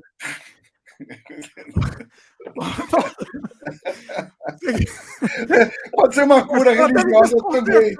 Você reza, uma, você reza três Ave Maria, dá uma garrafada na cabeça. Pula, pula sete ondinhas. Seguinte. Assim, porque assim, o que, eu queria falar? Por que, que eu, tô, eu, eu tô querendo essa discussão, essa conversa? Porque assim, eu queria tentar ainda, nesse último momento, como que a gente pode eu acho que não é mais brigar. Vocês chegaram a comentar algumas coisas aqui, mas eu acho que não é mais brigar, não é mais arrumar, entendeu? Quebrar pau, porque eu já desisti também, de muitos eu já desisti. E eu, e eu fiz, inclusive com vários, eu já fiz um acordo assim: não falamos mais de política. Não falamos mais. Eu não vou. E quando começa o assunto, eu falo: ó, tá, tá ficando perigosa essa conversa. Ou, eu vou, ou a gente para, ou eu vou ter que me retirar daqui. Muitas vezes está acontecendo isso. Estou conseguindo tô conseguindo manter sem briga, pelo menos. Mas você não vai mudar de opinião e você não pode mais falar sobre o assunto. Como que, que a gente faz? O que, que a gente faz? Eu, eu acho que é um dilema da humanidade. Não, exatamente. Eu acho que não dá para você. É, é, é, olha, eu acho que seguem acordes, como diz na área de música, entendeu? Vocês assistiram Não, não Olhe para Cima? Não Olhe é? para Cima. É, é exatamente. É. é por aí. Não, não, Como é que você... não tem argumento, cara. Não tem o que fazer. Não, não tem o que fazer. Peraí, vocês estão então vocês estão me dizendo que não, não existe solução, que não tem o que a gente. Não existe uma, uma a própria pessoa com, com, com o andar da carruagem, porque uma das. Do, uh, tem gente que tem dificuldade em interpretar o mundo e o mundo é complexo. Né? Então, é, é, essas teorias de conspiração, esses, essas ideologias binárias, que é meio que nem computador, sim, não, sim, não, todo esse negócio, porque é construído, o, o mundo, esse mundo de ideologias, e não é só na, na, na, direita, nós temos na esquerda também, ele é construído por uma análise simplória das coisas. Porque, na verdade, o mundo é muito complexo. É, o mundo ele é colorido, tem vários. É, Para esse pessoal é preto ou branco. Então é, eles vão andando por esse caminho, um caminho que eles conseguem entender, conseguem atinar. É complicado. Você pegar eu, e... eu vou, vou, vou, fazer um parênteses científico nessa brincadeira, porque eu, eu ando é, ouvindo muito isso e pensando muito nisso você tem um mecanismo científico, né? Como é que as coisas acontecem na ciência? A ciência, ela não tem certeza de absolutamente nada. E isso é uma angústia para as pessoas, porque as pessoas querem ter certeza das coisas. Eu quero saber que eu estou certo e que os outros estão errados. E isso te leva a um fanatismo. Na ciência não tem isso você tem a teoria da evolução, você tem o Big Bang, você tem um monte de coisa. E assim, você tem 99,9% de chance de que isto é verdade. Mas se alguém descobrir que não é, a ciência muda. Pode Sim. demorar, pode ter uma reação, mas os fatos são maiores do que as crenças. No caso do, do é, vamos dizer, do conceito médio, do entendimento médio das coisas, isso não funciona. As pessoas não sabem isso. Inclusive, isso faz parte de uma discussão do mundo da ciência, que assim, as pessoas precisavam ter uma formação de como é que é o pensamento científico para saber que nada é sólido, né? que você pode mudar de ideia, que não é ruim mudar de ideia, que você pode ouvir o contraditório, que você de repente pode pensar diferente do que você pensou a sua vida inteira. Isso não é ruim, é bom. Né? Você aprende coisas, você questiona coisas e você está sempre aberto a mudanças. Mas isso não faz parte da natureza humana.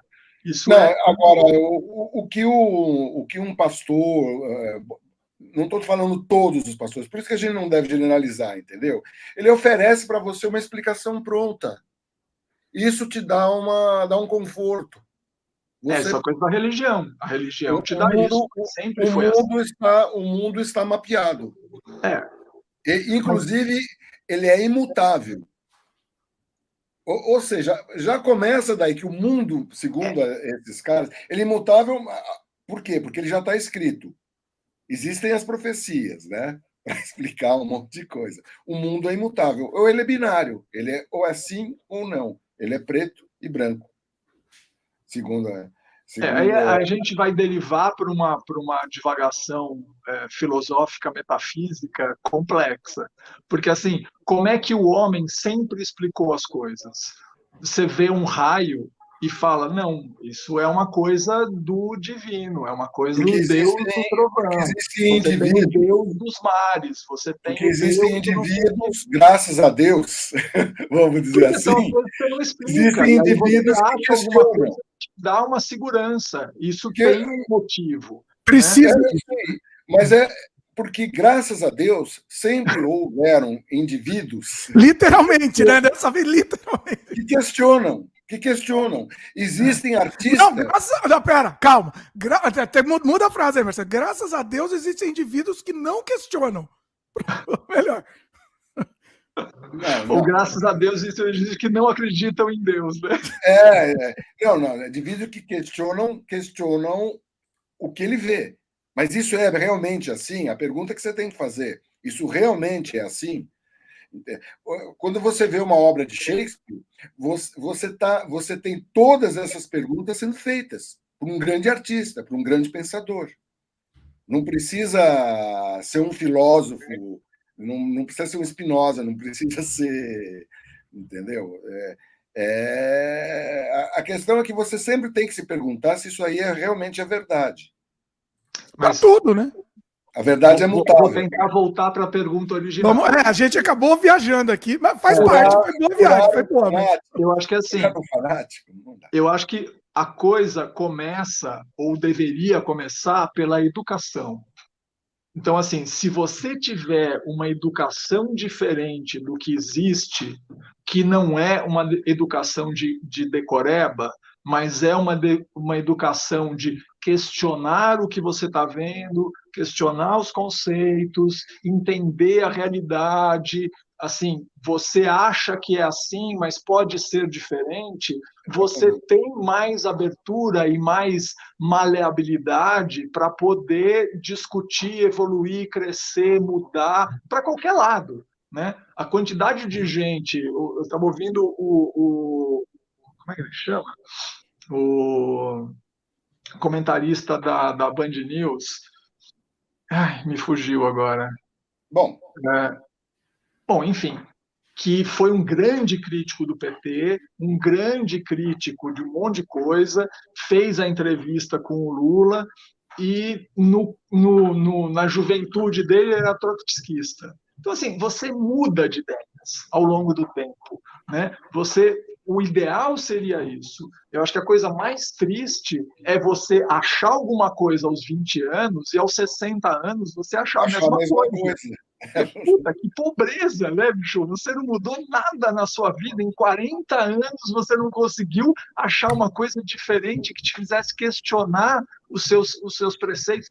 Então, assim, eu acho que a gente tem que ter uma educação, uma compreensão, uma, uma e mesmo na religião, Marcelo, eu tenho ouvido muita gente, o, o, pastor, que eu não vou lembrar o nome, que faz a participação lá no disco do Emicida, que eu acho maravilhoso, o amarelo. Ah, eu sei quem é. O cara, é, é, é, por exemplo, é um pastor e é um cara legal, um cara interessante. Ele está se candidatando a deputado federal no Rio de Janeiro porque ele falou: eu não posso deixar que os congressistas ditos evangélicos sejam esses eu tenho que ser um, um, um diferente dentro disso para provar que não é isso que é o evangélico.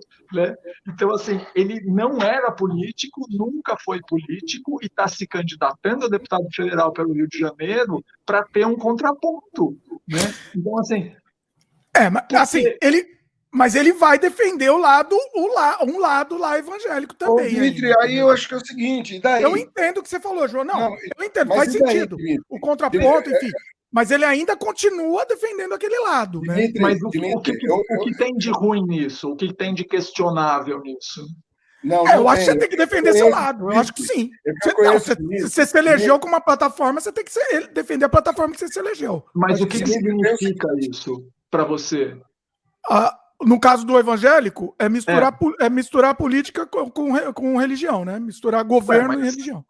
Se, se, o cara for, se o cara for cristão, ou for judeu, ou for umbandista. Ele pode ser o que ele for. Ele pode ser, só que ele não pode misturar, né? Mas, mas quem disse que ele vai misturar? Oh, Dimitri... eu não disse, eu não conheço ele, eu não estou falando Dimitri, dele especificamente. Tá? Dimitri, não ele é legal, ele é legal. Eu acho que não tem. Vou atrás, eu vou atrás, inclusive não tem fórmula para as pessoas pegarem e se posicionarem com relação a isso. No Congresso, por exemplo, a Marina Silva tem uma posição ambiental fantástica, ela sempre foi uma defensora de. Foi, foi sempre uma defensora de ciência, inclusive. É uma pessoa que tem um, uma história de vida impressionante e ela é evangélica. Isso não é o problema. O problema é você usar da religião, entendeu? De forma capciosa. Esse é o problema. A sua, crença, não, a sua crença não interessa para ninguém, só interessa para você. Primeira você coisa. usar da religião para manipular as pessoas, que é Sim. o que esses ditos pastores aí fazem. Aí é uma outra coisa. Daí o cara vira o escolhido de Deus, isso daí é isso daí é complicado. O, o, o, fato de um pastor pegar e vai lá, justamente porque ele vê esse problema, eu acho que, na verdade, esse cara, ele é muito interessante. Eu, eu, eu acompanhei alguns dos cursos, também não estou lembrando o nome dele, entendeu? O cara tem uma visão moderna, uma visão libertária do mundo. Então, por isso que não dá para generalizar. Agora, os fanáticos a gente pode rezar. É, vamos, esse assunto até dava um outro tema aí, né? Esse assunto até dava um outro tema, mas eu não, não quero me aprofundar nisso, porque a gente tá, senão a gente vai, é, é, vai, vai devagar muito, do, fugir muito do tema aqui. Mas então, assim, vocês acham então que não tem, resumindo, não tem solução assim, não tem argumento para mudar. Vocês não teriam nenhuma, nenhum approach nessa reta final aí para mudar. Eu não, eu não teria, tá? Eu, eu tô perguntando para você, eu não tenho. Eu, eu, eu acho que não, não, adianta se dedicar a isso. Você pega, você constata que uma pessoa tem essa coisa, ele tem que seguir o caminho dele, vai fazer o quê? A realidade, de alguma forma, a percepção dele vai ter que tomar conta disso. Né? Você já fez a sua parte, você explicou, você tentou mostrar. É que nem você pegar. É, é, eu tentei conversar com um criacionista, tentei dizer: olha, não é uma coisa que eu acho, que eu. Você tenta argumentar que fato é fato, fé é uma coisa, é uma crença. Não, Marcelo, peraí, mas você falou do criacionista, beleza. Tem a ver, inclusive tem a ver, mas a gente está falando especificamente da, da, da, questão de eleição mesmo, de, da, da, da eleição. Eu, eu, falei como exemplo de alguém que não muda de ideia, alguém que pega e mantém os conceitos. O, o fanático político é meio que a mesma coisa. É que nem, né? é que nem time, Dimitri. Você vai convencer um corintiano que o Flamengo é melhor ou que o Palmeiras é melhor. Entendeu? Você pode ficar três dias dando estatística para o cara que não, não é. Assim, Até porque o melhor é o São Paulo, né? Que cara? esse cara seja seu inimigo, porque ele torce para um time diferente do seu. Então, assim, você, eu, eu, eu acho muito difícil tentar essa, essa é, argumentação e esse convencimento a essa altura do campeonato, principalmente no momento que a gente está. Acho absolutamente, sinceramente, acho inútil. Assim, tentei entrar numa conversa dessas com uma prima minha e desisti. Assim, porque começa a bater coisa que volta e ou a gente vai sentar e ficar dois dias conversando e de repente não vai mudar nada, ou então não adianta, não vai chegar em lugar nenhum. Ou vai dar briga, né? Ou vai dar. O, o, o pastor, o pastor que eu estava tentando lembrar chama Henrique Vieira.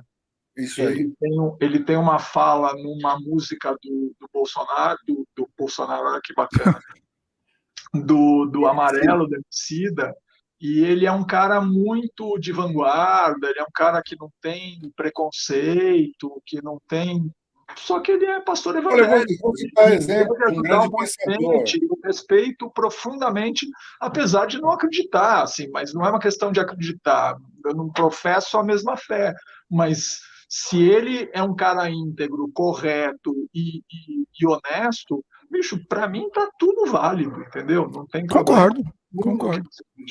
Ó, oh, você né? falou, deixa eu, deixa eu fazer um pequeno jabá aqui. Você comentou, você falou, você, você falou ah, a música, a música do Bolsonaro. Na verdade, tem uma música, né? Que chama Hino, Hino ao Inominável. Eu vou deixar aqui no post, porque é um negócio incrível. Eu vou deixar no é, post para quem não viu. Eu, aliás, que eu, acho que foi eu que mandei para você, né? Foi o Marcelo, eu vi, é, eu vi o post do Marcelo. É. Quer, Escuta, querem comentar isso aí? Comenta aí. Tem mais comentário, Dimitri? Não, é uma, é uma letra hino ao inominável. Veja. Você termina de ouvir com dor de estômago, né? Você fica com dor de estômago de ah, ouvir aquilo. Aí, eu, tá, eu fiquei, tá Dimitri, eu fiquei emocionado, cara. Eu ouvi, eu fiquei muito emocionado pela quantidade de gente que se envolveu e pela qualidade do que saiu, tendo como base o que era base. Né? Que é muito absurdo. Assim, você pegar um monte de, de sabe, de coisa absolutamente abjeta e transformar numa obra de arte, né? transformar numa coisa que a, seja a letra do Carlos Renault, né? Puta, o Carlos Renault é um cara muito hábil em letras. Foi um, foi um cara muito competente que construiu a letra e o, o, negócio veio bem a calhar no momento. Tem mais... Mas todo mundo que participa, cada um que participa é impressionante, dá uma contribuição. E assim, eu achei que ia fazer muito mais barulho, sinceramente. Eu achei que muito mais gente ia eu comentar. Acho que fez, viu, cara? Eu, eu ouvi muito comentário, eu acho que fez. Só que hoje em dia a quantidade de coisas que estão no ar é, é absurdo. Antes era mais fácil você ver uma coisa se destacar, ela ficava, ficava mais tangível. Na rede, cara, é tanta, tanta, é, tanta pode coisa. Ser, pode ser, pode ser. As coisas se perdem um pouco. Você falou de barulho. Hoje, hoje o, o vídeo principal deve, ele foi espalhou, né? O vídeo espelhou em outros, lugar, outros lugares. Mas o vídeo principal está com mais de 840 mil visualizações. Não é tanto mesmo. Tinha, tinha que estourar mais, né? Mas não sei se também tem a questão de ele ser muito longo, porque é uma música de 13 minutos, né? É, é, um é muito, muito absurdo na, na música. Pra, pra, pra, seria uma música de duas horas. Tanto Mas absurdo eu fiquei, eu fiquei impressionado com a quantidade de gente que se envolveu no negócio. É uma quantidade absurda de gente muito talentosa, muito expressiva, muito conhecida. Assim, você conta nos dedos as pessoas que estão lá que você não conhece, né? É muito bacana e muito legal. O vídeo é legal, a música é legal, a participação das pessoas. Eu fiquei realmente, mandei para um monte de gente, fiquei muito emocionado. Assim. É, também mandei. Tem mais comentários, Dimitri? Tem, vamos lá. Não deixar de, de fora. O, vamos, vamos, vamos ler todos os comentários aqui. Ó. O Lucas falou: o que vocês acham da nova onda da esquerda radical se organizando nessas eleições? Não me lembro de ter visto tantos comunistas declarados em uma eleição. Eu não. Quem, eu, eu, eu, fiz essa Quem... É? pergunta para minha prima. Quem que é a esquerda radical? É. O Lucas, manda aí uma mensagem. Quem é a esquerda radical para a gente? Que daí a gente. Ah, o Lucas, ah, veja bem, o Lucas é, é, é, é dos nós. Aqui, aqui a gente está acabando meio que pregando para convertido, tá? Você não, não, vocês não vão ver. Tudo bem, beleza, mas quem é a esquerda radical?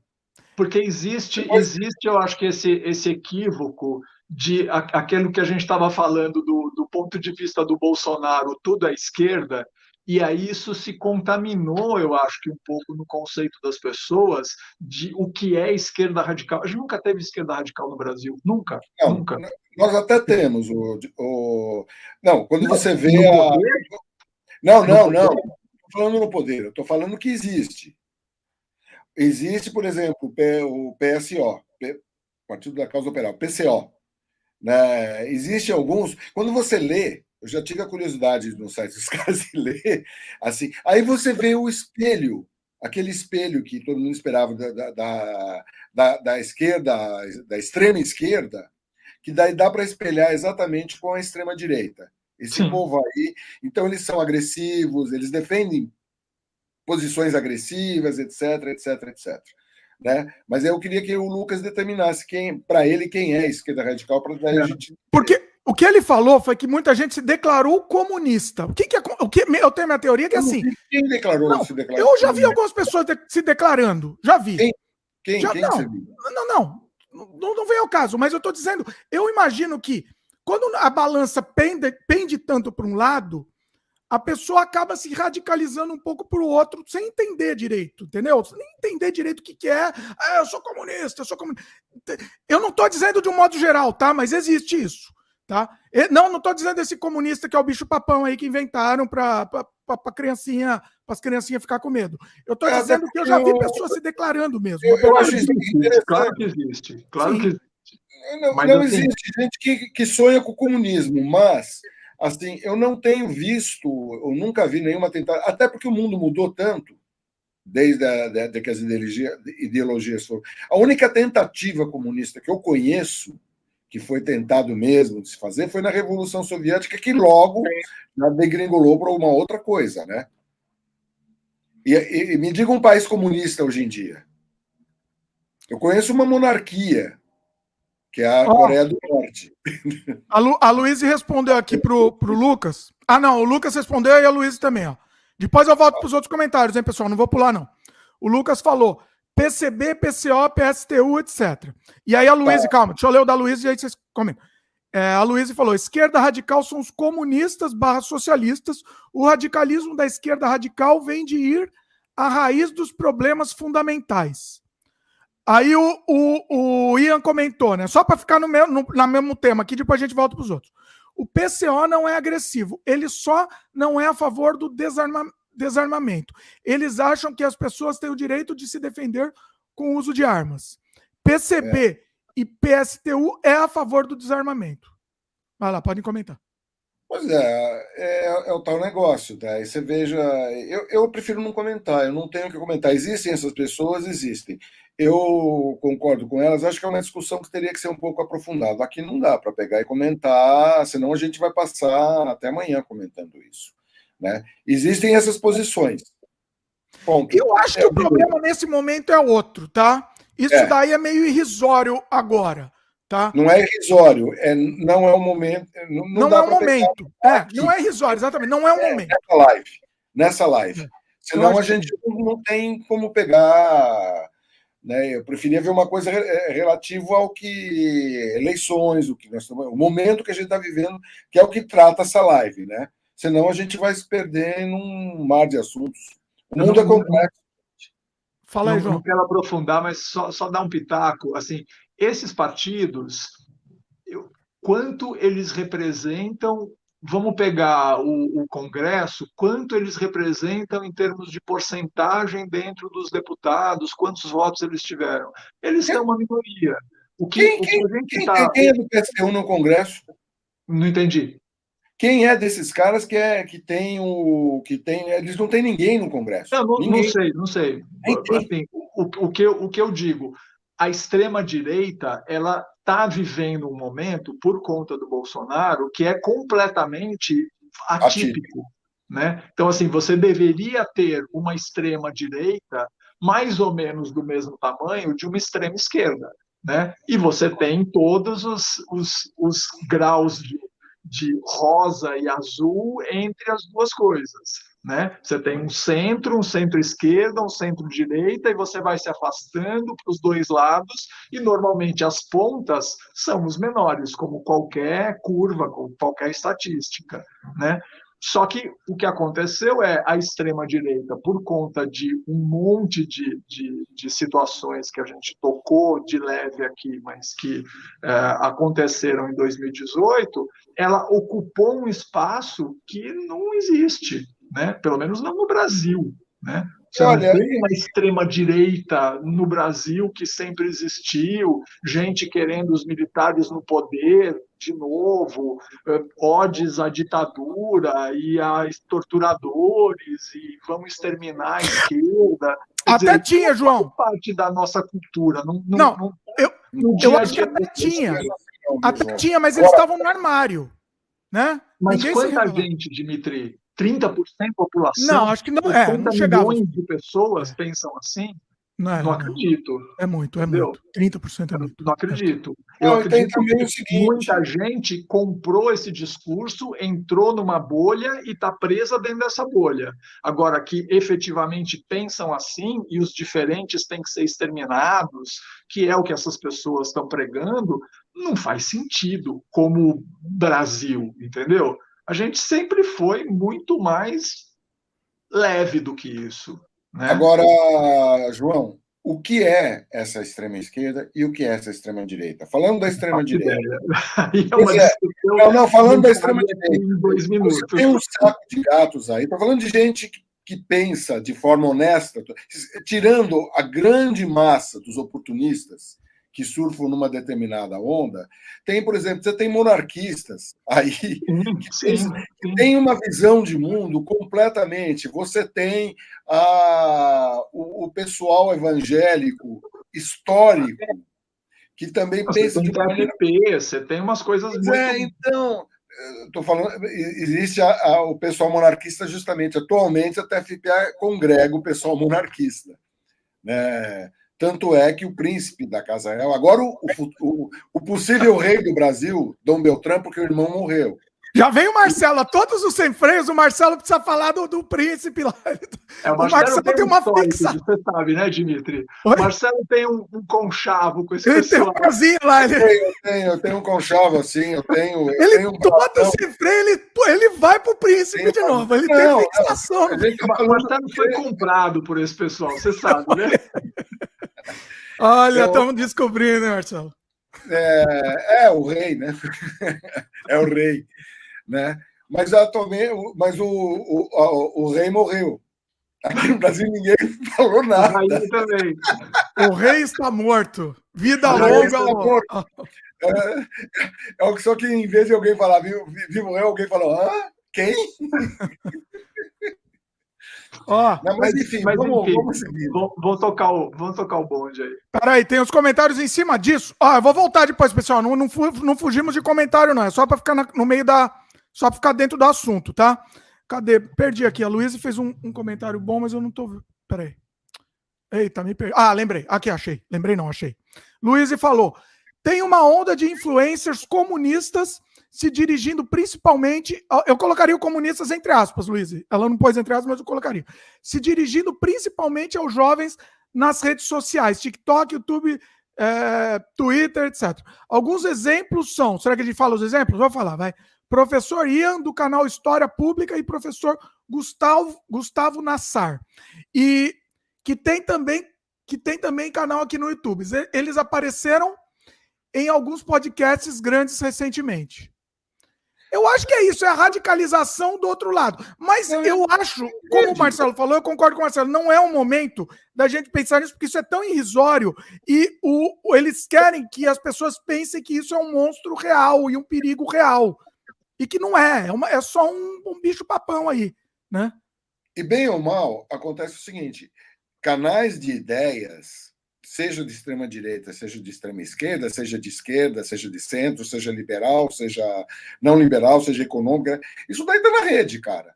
A humanidade Sim, tem de tudo. Existe, claro que existe. Né? Tem gente que acredita, tem canal de terraplanista. Eu já fui considerado numa conversa com terraplanista. Você é um terrabolista.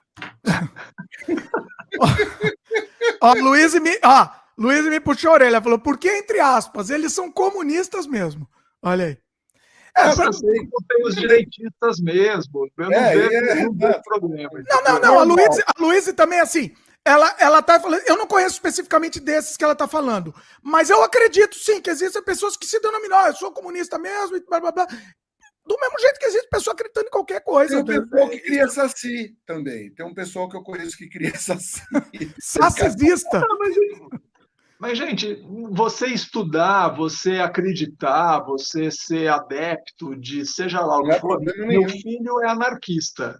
Assim, a gente teve uma discussão política anteontem e ele se declarou anarquista. Ok, legítimo, entendeu? Vamos conversar. O que, que você acha? O que, que você pensa? Como é que você defende isso? Como é que você defende aquilo?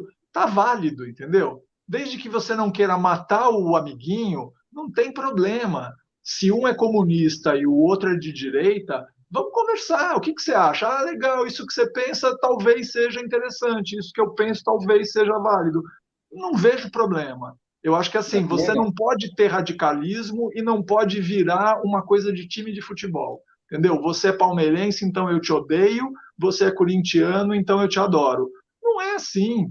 Tem gente legal dos dois lados, tem gente racional dos dois lados, e todos os pontos. Senão, assim, ah, porque eu sou preto, eu sou branco, eu sou amarelo, eu sou azul, eu sou verde. Não importa. Entendeu? Sabe qual é a melhor Sim. definição de radicalismo? É tudo aquilo que quando você quer impor ao outro. Quando, quando a coisa vira uma imposição. É, essa, essa é uma maneira de você identificar onde a coisa está radical. Você está querendo impor na marra. Né? Então, sei lá, eu posso dizer que o Putin é um baita radical. Ele, é, eles agora decidiram, num, num referendo que ninguém está reconhecendo, só, só a Rússia reconhece, que os países, os lugares onde eles invadiram na Ucrânia são território soviético. E ainda diz o seguinte: e se vocês tentarem pegar e, e, e, e, invadir o território soviético, que era de vocês, eu vou te jogar uma bombinha nuclear, tá bom, mano? Certo? Quer dizer, eu achei. Pequena, uma bombinha pequena. Bombinha. Só para dar, um, dar um estalinho aí. Então, o mais legal disso, só, só, só fazendo um parênteses da história do Marcelo, porque eu ouvi essa história hoje também.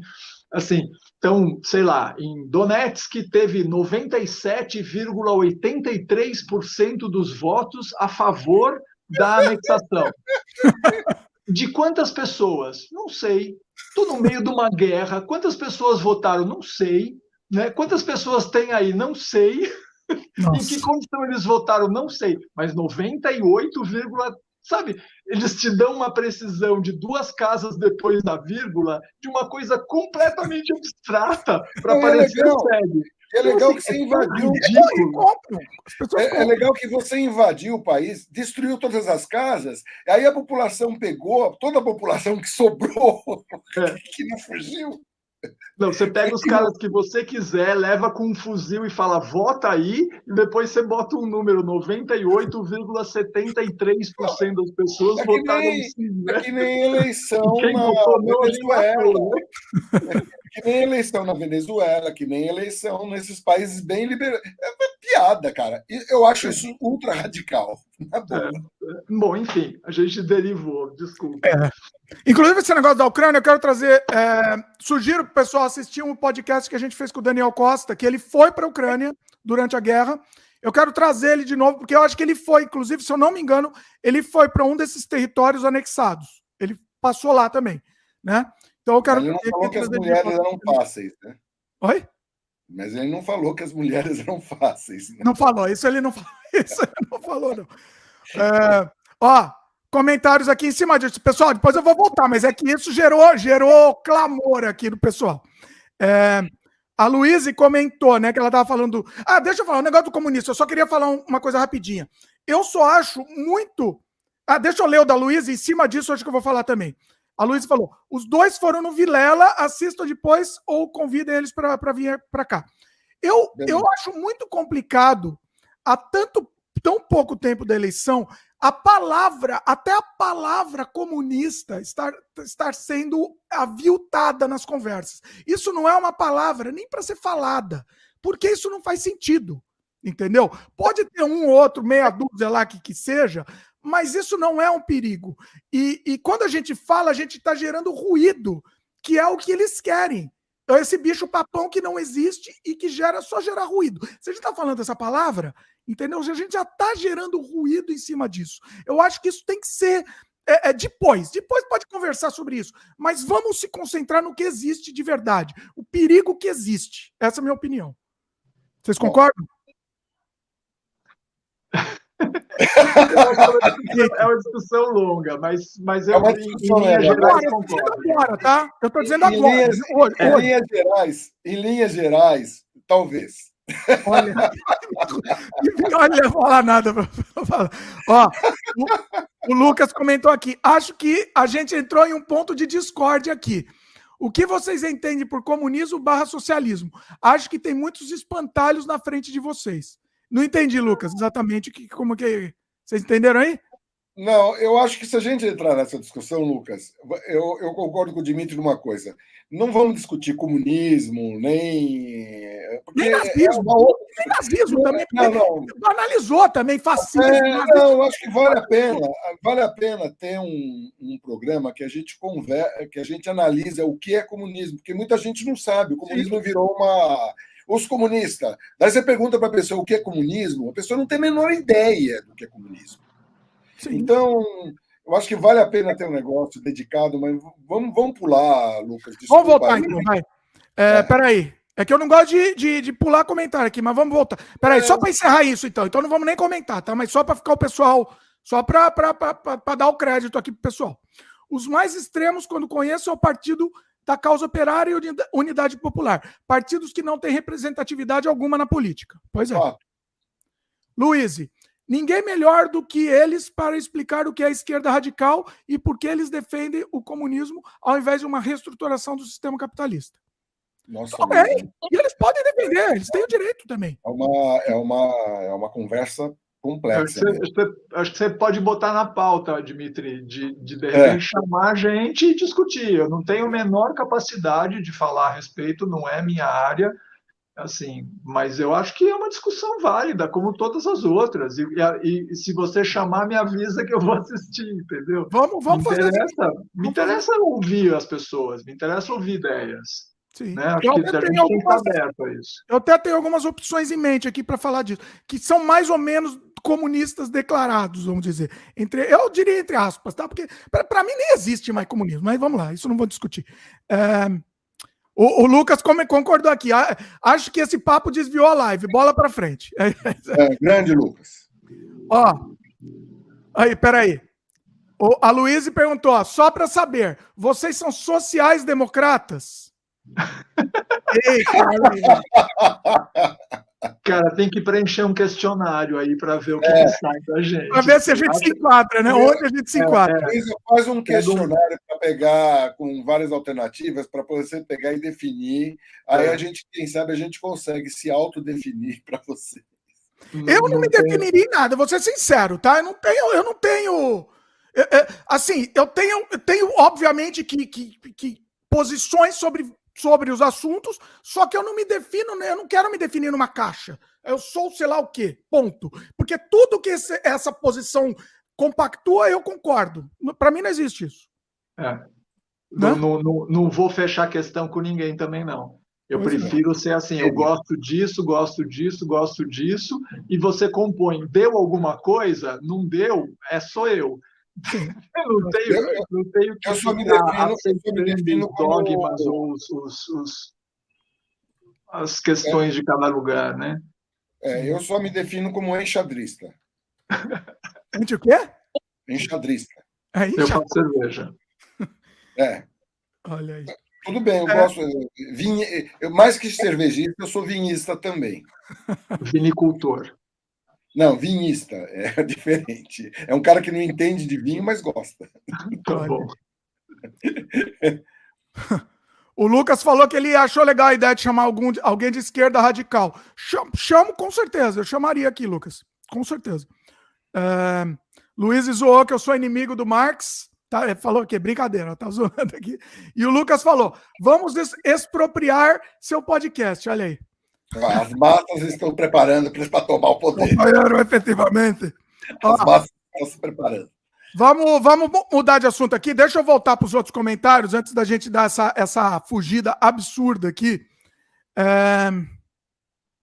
O, peraí. Agora eu vou ter que me achar aí. Peraí, pessoal. O, ó, o Ian gostou. Achei demais que novo sem freio com o João e Marcelo. Valeu aí.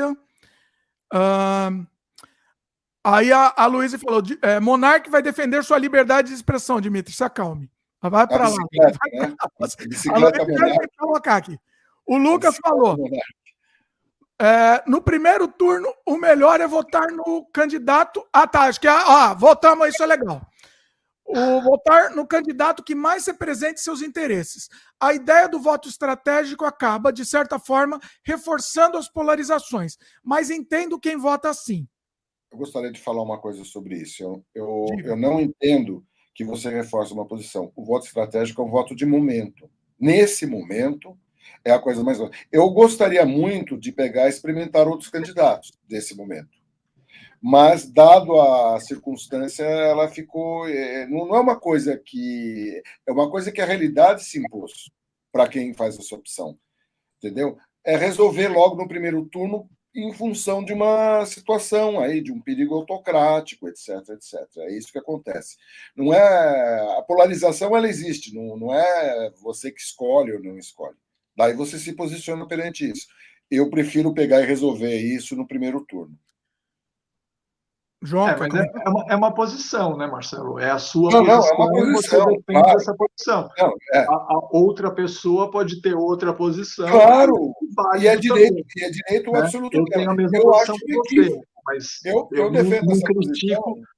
O que eu acho chato, e eu, eu vi algumas pessoas fazendo isso, é assim, gente que quer votar no Ciro, puta porque as pessoas estão defendendo o voto útil e gente que está defendendo o voto útil dizendo que quem vai votar no Ciro é fascista, né? E aí fica uma briga. É, é realmente. Desculpa, não. Eu tenho meus argumentos, a gente expõe os argumentos e você decide o que você acha melhor Exatamente. fazer. Assim, o que, o que para mim não pode e, e, eu acho que a posição da maioria é assim: não dá para ter mais quatro anos de Bolsonaro, porque esse cara vai acabar com o pouco que ele não conseguiu acabar. Porque, assim, é, eu já ouvi muita gente falando. É, a gente vai demorar talvez uma década para recompor o que ele desmontou, né? E vamos não, torcer para que realmente João. quem assumir e provavelmente vai ser o Lula tem a capacidade, porque só o buraco que foi gerado nas contas públicas com esse negócio dos precatórios, com o auxílio emergencial, com as benesses que foram dadas para baixar preço de combustível, não sei o que, não sei o que lá, o ano que vem vai ser um ano muito complicado. E se tiver ainda o orçamento secreto, que tem muita gente dizendo que o judiciário está esperando definir as eleições para votar em inconstitucionalidade do orçamento secreto e acabar com isso antes de acabar o ano, assim, eu já ouvi esse papo, espero que seja alguma coisa razoável, vai ser um 2023 osso para cacete. Né? E se for com o Bolsonaro, que a gente acredita que não vai ser, salvo alguma desgraça, desgraça mesmo, assim, é, a gente não vai ter vida fácil nos próximos anos. Não, não vai ser um alívio, porque não vai ter essa loucura toda semana, mas não vai ser um mar de rosas, né? Para ninguém. Tem setores, tem setores que vai, vai ser mais, é, mais de duas décadas para você pegar e recompor. Muita coisa foi destruída nesse governo. Essa história do que o João está comentando aí da tomara, estou torcendo muito realmente que o judiciário, porque é flagrantemente inconstitucional. Então tem muita coisa para ser arrumada e por isso seria interessante já definir essa história no primeiro turno. Definindo essa história no primeiro turno, você pega, você dá oportunidade às instituições que ficaram. Eu, eu fiquei realmente eh, fazendo um paralelo com isso, é, esperançoso com essa história do, do, Comando do Exército soltar essa nota, entendeu? E dizer que não tem essa história de urna, ok, vai levar quem ganhou. Isso daí é uma boa notícia, a melhor notícia do dia para mim. Eu, eu, eu tinha muita dúvida dessa questão de voto estratégico, né? E o Marcelo que me fez mudar de ideia. Tá no último sem freio que o Marcelo me convenceu a mudar de ideia. Eu vou, eu vou para o voto estratégico também aqui. É, eu, eu ia, eu, eu, eu ia de Ciro, mas eu acho que isso precisa acabar logo. Precisa não, ano passado logo. eu votei no Ciro. Você não votou no Ciro, João? Votei, votei. votei. Então, campanha pelo Ciro. Foi uma tentativa que não deu certo, mas era Sim. um voto estratégico no Ciro. Sim. Não era o meu candidato inicialmente. Eu, eu, eu, eu faço. Eu, quando eu comecei a fazer cerveja, Dimitri, só um parênteses, vai, vai fazer sentido. É, meu pai era colecionador de faca e eu frequentava um clube de tiro que fazia uma reunião de cutelaria uma vez por mês e eu passei a vender cerveja lá uma vez por mês. Já fui lá. E aí eu era, eu era o comunista, né? As pessoas gostavam de mim, apesar de eu ser comunista, né? Porque era todo mundo bolsonarista. Né? Eita! E, e, essa coisa, eu falava assim, gente, eu não voto no PT no primeiro turno desde a primeira eleição do Lula, em 2002. Quando ele foi se reeleger, eu já estava puto por causa do mensalão e não votei no Lula no primeiro turno. Mas a hora que sobra um cara do PT e o Bolsonaro, não tem muita discussão, né? E na época, mesmo, sei lá, o, o, o Aécio Neves, quer dizer, são umas pessoas meio difíceis de engolir, né? Mas eu falava, a gente era feliz e eu sabia, porque quando a gente tinha que discutir se era PSDB ou PT, a gente estava no paraíso. Né? Com certeza. A coisa estava muito melhor. Quando a gente perdia para o PSDB, estava tudo tranquilo. Assim, ok. A democracia não estava em risco. Né? Agora tempos. é uma outra história, né? É uma outra história. Mas eu ainda acho que é uma questão pessoal eu, eu, eu poderia argumentar por que votar, não digo nem no Ciro, porque eu acho que o Ciro enfiou os pés pelas mãos. Assim, a hora que ele juntou com o João Santana e está fazendo essa campanha meio esquisita, eu acho que ele enfiou os pés pelas mãos. Mas eu acho que a Simone Tebet, nos três debates, foi a pessoa mais centrada, mais equilibrada e mais com proposta, com discurso, com argumento, eu não votaria nela. Mas, assim, se fosse para escolher entre Ciro e Simone, eu ficaria em dúvida, inclusive. Né? Porque... Não, desde, desde, a, desde, desde a CPI, ela teve uma participação na CPI sim, sim. muito interessante, ela se preparava o, os outros coiós lá, inclusive um cara que eu gosto muito, que é o Randolph, né? Os caras pegavam, tinha aquelas raposas do centrão que iam lá tentar melar já o negócio, ela pegou e detonou vários desses. Então ela e, ela, e ela é inteligente, ela tem essa capacidade de, de argumentar, de conciliar. Eu não duvido nem um pouco, se for para o segundo turno, de o pessoal estava falando, inclusive ontem, assim, eu fiquei ouvindo uns comentários depois do, do final do debate, o pessoal falando que ela criou um ambiente que ela vai atender o telefonema do Lula para compor no segundo turno sem o menor constrangimento. O Ciro não consegue. O Ciro é. criou um abismo entre ele e o PT que não dá para compor mais, né? E eu não vejo sentido disso. Eu não sei o que, que ele está querendo construir com isso. Então, assim, por isso que eu digo que entre o Ciro e a Simone Tebet, hoje, eu ficaria em dúvida, porque eu acho que o Ciro ele tem esse problema. Eu acho que ele é um cara muito inteligente, muito preparado, ele tem um projeto de Brasil, ele escreveu um livro, ele sabe exatamente o que ele quer fazer. Mas ele não conseguiu juntar um partido para apoiar ele, e ele teve que escolher uma vice do partido dele, porque ele não conseguiu compor com mais ninguém. Como é que esse cara vai conciliar todo mundo? Né? Eu acho muito complicado. Mas assim, atenção. quer votar em outra pessoa? Lindo, acho legítimo. A gente fez opção, os três aqui fizeram opção, mas eu acho legítimo todas as, as possibilidades, exceto votar no Bolsonaro. Exato. Toda qualquer possibilidade, exceto uma. Exceto Vou destacar uma. isso que o João falou, sabe? O Ciro realmente isso daí é terrível. Você não conseguir compor, você não consegue governar, cara. Você não é a única pessoa no mundo, então, é, sabe, é, é, aí a coisa acaba, acaba virando até uma imposição. É uma pena, é muita pena. Hoje em dia, eu nem tenho dúvida. Se fosse, por exemplo, um, um segundo turno entre Ciro e Simone, eu votaria na Simone porque me parece que ela tem condições melhor, porque, velho, Brasília não é para amador, sabe?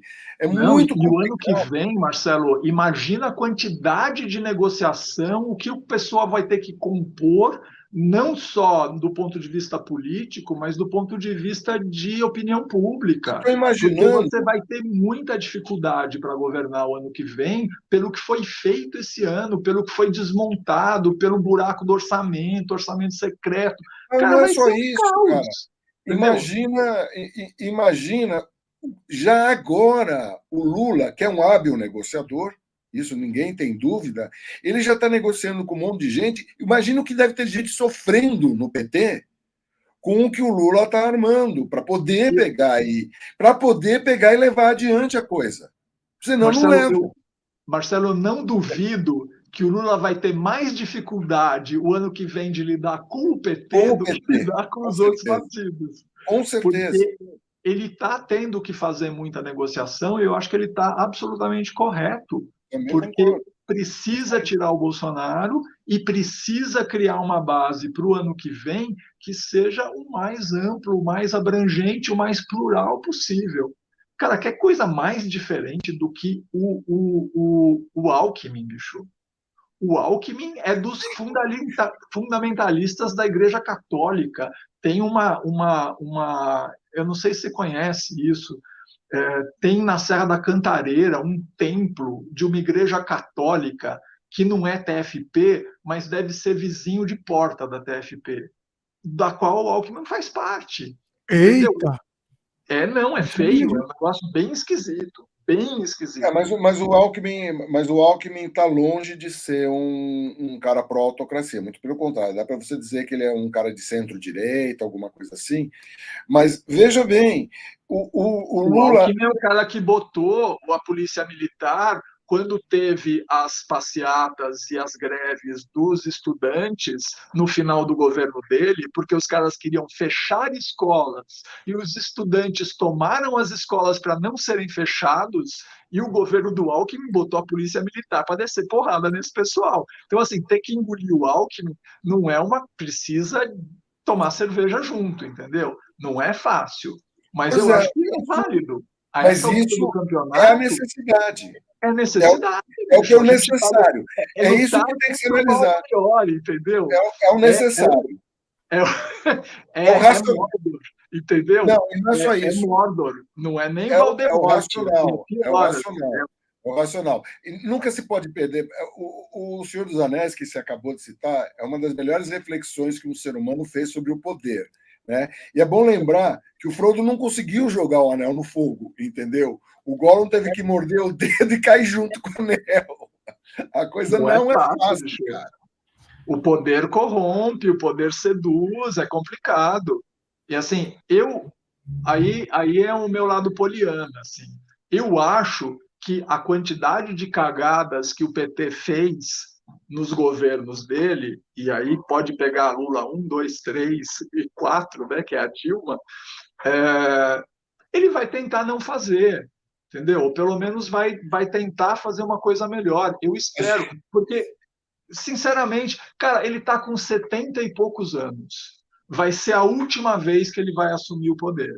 Ele não vai ser reeleito aos 80 e não sei quantos. Então, ele quer fechar a biografia dele porra, se ele conseguir fazer um governo, a gente sair do Bolsonaro e ele entregar para quem vai assumir, que pode ser o Haddad, pode ser alguém de outro partido, pode ser a Tebet, pode ser quem for, o Ciro, entendeu? Se ele conseguir entregar o Brasil pacificado, com a economia em dia, com o meio ambiente de novo, cara, o mundo está esperando o Brasil voltar a ser civilizado. Tá todo mundo batendo na mesa e falando: e aí? Vai rolar? Né? Assim, você viu como é que o Lula foi recebido esse ano e como é que o Bolsonaro é recebido em qualquer lugar que ele vá. Né? Então, assim, eu espero, sinceramente, que a gente tenha quatro anos para compensar os últimos quatro, que foram osso duro, né? Assim, com direito a bônus pandemia. Mas, assim, Vamos ver, né? Se o Putin não criar uma terceira guerra mundial e o Deixa mundo acabar. para todo mundo. Ver, o mundo o mundo acaba. Deixa eu recomendar para todo mundo rever um filme que teve algum tempo, o Morgan Filme, que é o Invictus, um filme do Clint Eastwood. Ah, você Sim. comentou no, no anterior. Nesse. Pois é, de novo eu vou comentar. É, é, você vê a ação do Mandela o que, que ele teve que fazer na África do Sul, como ele teve. É isso, cara. É isso, não tem. O Mandela tinha visão muito clara. Se ele fosse perseguir o pessoal que veio antes dele, que é o pessoal que deixou ele 25 anos na cadeia, entendeu? Ele simplesmente implodia a África do Sul, ele sabia disso. É, é. Então, a, a, isso é arte da política. É um belo exemplo. Belo exemplo, Invictus. Gandhi também é um belo exemplo de, de como é que você trabalha as coisas, como é que você tem que conciliar as coisas. Tudo tem que ser negociado, não tem jeito. É, e, e, no, no, caso do Invictus tem muito isso, assim, é, é você pensar no seu país, né? É, exato. Não, não é a minha vingança, o meu rancor, o meu ressentimento, né? Assim, é o que é melhor para o país. Né? Não estou dizendo que o Lula é o Mandela, mas é, gostaria muito que ele finalizasse a biografia Como Mandela. em grande estilo. Em grande estilo, cara. Eu acho que ele não pode repetir os mesmos erros, eu acho que não deve, eu acho que vai ter mais gente em volta, vai ter muita gente olhando, muita gente cobrando, vai ter muita gente de extrema direita enchendo o saco, né? Assim, tentando pegar no pé, e ele vai ter que ser muito mais correto do que jamais foi. Espero, né? Sinceramente, é, como eu disse, é o meu lado poliana. Eu acredito que eu ouvi outro dia o Siddhartha Ribeiro, não sei se vocês gostam, mas ele estava falando um negócio que assim, a gente está num momento da humanidade que a gente está à beira do fim do mundo, né? Assim, o que está acontecendo na Europa, no, no, mundo todo, as mudanças climáticas, o clima de guerra, não sei o que lá. Por outro lado, a gente tem uma evolução da humanidade, uma tecnologia, uma capacidade que nunca existiu em nenhum momento da história, óbvio, né? Então ele falou assim: a gente está à beira do precipício e a gente pode ou ter um salto de qualidade ou a humanidade acabar. a gente está nesse momento de transição, assim, onde vai dar muito certo ou muito errado. Sabe o né? que a gente podia fazer? Muito certo. Sabe o que a gente podia fazer, Dimitri? Fazer montar um sem freio falando sobre a afirmação dos quatro perigos para a humanidade que o Steve Hawking colocou. Ah.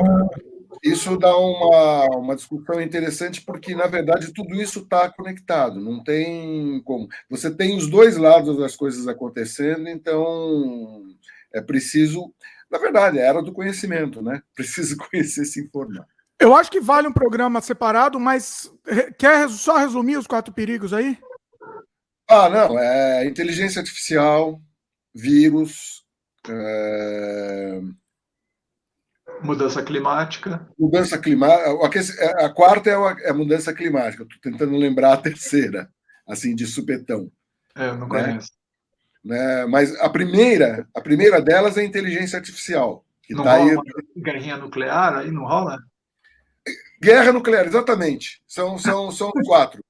Então, os, quatro, os quatro tá cavaleiros tá do Apocalipse. Tá a gente está na bica das quatro, né? Pois é. Então, que é a, a inteligência artificial em primeiro lugar, vírus, guerra nuclear e aquecimento global. É. Essas são as mudanças climáticas. Esses são os quatro pontos que ele estão que, que podem os pegar. Os quatro cavaleiros do Apocalipse 2021. Os quatro cavaleiros do Apocalipse que o Stephen Hawking. Do século XXI. É, eu acho que vale um, vale um programa só sobre isso. Vamos, comenta aí vocês o que, que, vocês acham. Eu acho que é, é bacana. Senão é, porque senão é. Esse, só esse assunto é para começar a live. Daí vai o quê? Mais quatro, Sim. cinco horas. Daí chega domingo, a gente não vai voltar porque está ainda na live. pois é. Ó, posso para os comentários aqui? Passa é, a gente estava falando que muita gente não está se posicionando politicamente com medo, né? Aí o Ian comentou aqui. É, eu moro na Paraíba, capital de uma pessoa, a bandeira do Lula é o que mais vejo. Inclusive, tem candidato que mente dizendo que o Lula está apoiando. Eu acho que no, no Nordeste é, é, tá, é mais tranquilo isso, né? Eu acho que. É, é se você, por outro lado, se você for para Santa Catarina, cara, você vai ver uma outra realidade. Então, aí a Luísa comentou ao contrário. Peraí. Tá, deixa eu só ler o do Gabriel, depois eu leio o da Luísa. É o Gabriel Rangel. É claro que o pessoal está com medo, está horrível o clima nesse país. Aí a Luísa comentou ao contrário. Ela falou aqui: aqui no Sul me parece que a maior parte das pessoas que vão votar em Lula não estão manifestando voto publicamente por receio de represálias. Com toda razão. É. A maior parte, a maior parte das pessoas aqui são defensores do atual governo, principalmente os evangélicos. É. E aí ela faz uma pergunta: Por que, na opinião de vocês, os evangélicos compraram o discurso do, do, do, do dito cujo? Vai lá, vai lá, João. Daqui a pouco eu vou ter que ir também. Vai lá, Marcelo. É, eu acho que a gente podia também. É, a live já está che chegando a. Ah, já está chegando, mas responde ela, né? Hã? Responde a Não, não, vou responder, vou responder ela, mas acho que depois a gente podia já começar. É, eu vou lendo os comentários aqui, mas já vai. Ah, pessoal, vá mandando os últimos comentários aí que estamos Olha, os evangélicos são um público conservador que veio, e as igrejas foram tomadas também por vários caras que estão. Porque no mundo evangélico, que é espalhado de mentira bolsonarista, todas as teorias de conspiração, e num público que já era conservador, ultraconservador.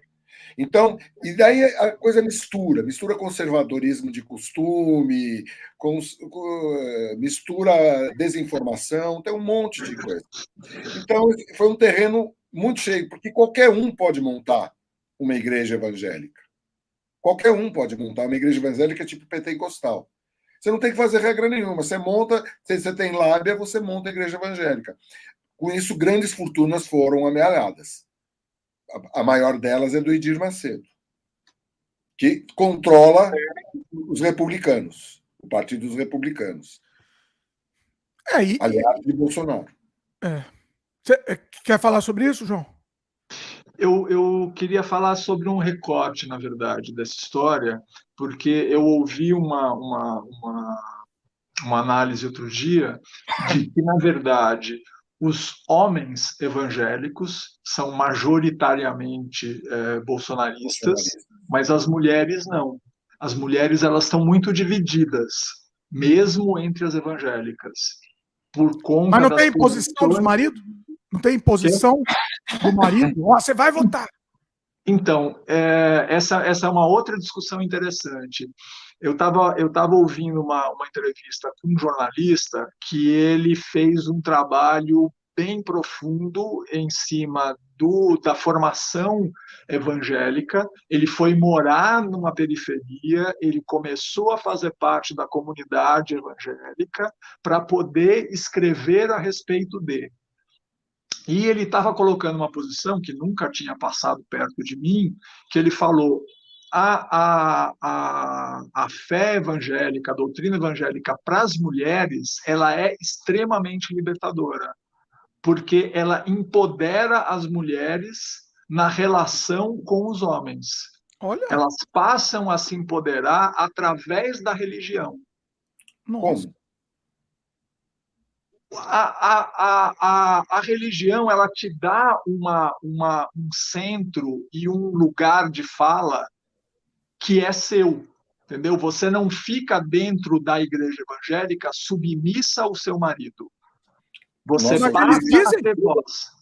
Eu, mas eles eu, dizem abertamente que a mulher tem que ser submissa. Vi o contrário na igreja, na igreja que a minha irmã frequenta, o que eu vi foi o contrário. Inclusive, é, eu estou te dizendo o que eu ouvi esse jornalista que ficou bem, eu acho que tem comunidade dentro desse momento. Ele falou é muito diferente do que a gente imagina e é muito diferente de como a gente funciona. Você sabe assim, qual comunidade que ele, que ele. Não vou, não vou saber te dizer, mas eu, eu, eu, acho, eu acho que eu ouvi essa conversa dentro de um Mamilos, do podcast é, chamado Mamilos, que elas chamam gente para conversar e era um cara que tinha feito esse, esse estudo a respeito.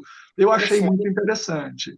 Assim, não, não, não sei se isto é uma verdade, porque assim, primeiro que você tem muitas mulheres é, solos, né, como no Brasil todo, então assim, não necessariamente você tem um marido presente atuante, e, e, eu não sei se existe realmente essa doutrina, aí você me diz do seu lado, você está falando que a sua irmã é, é de ser submissa é, 100% ao marido e a você. Na igreja dela, é, na igreja dela, mas eu tenho um detalhe: o mundo evangélico pentecostal é uma salada, cara. É, é muito fracionado, né? Muito fracionado, é muita. Tem, tem cada igreja tem na, as suas particularidades de culto, algumas mais ou menos utilizam rituais hebraicos. Então, é, é muito complicado, de novo, né? Você vê como o mundo é complexo. A gente falar. No caso da igreja dela, os caras falam textualmente.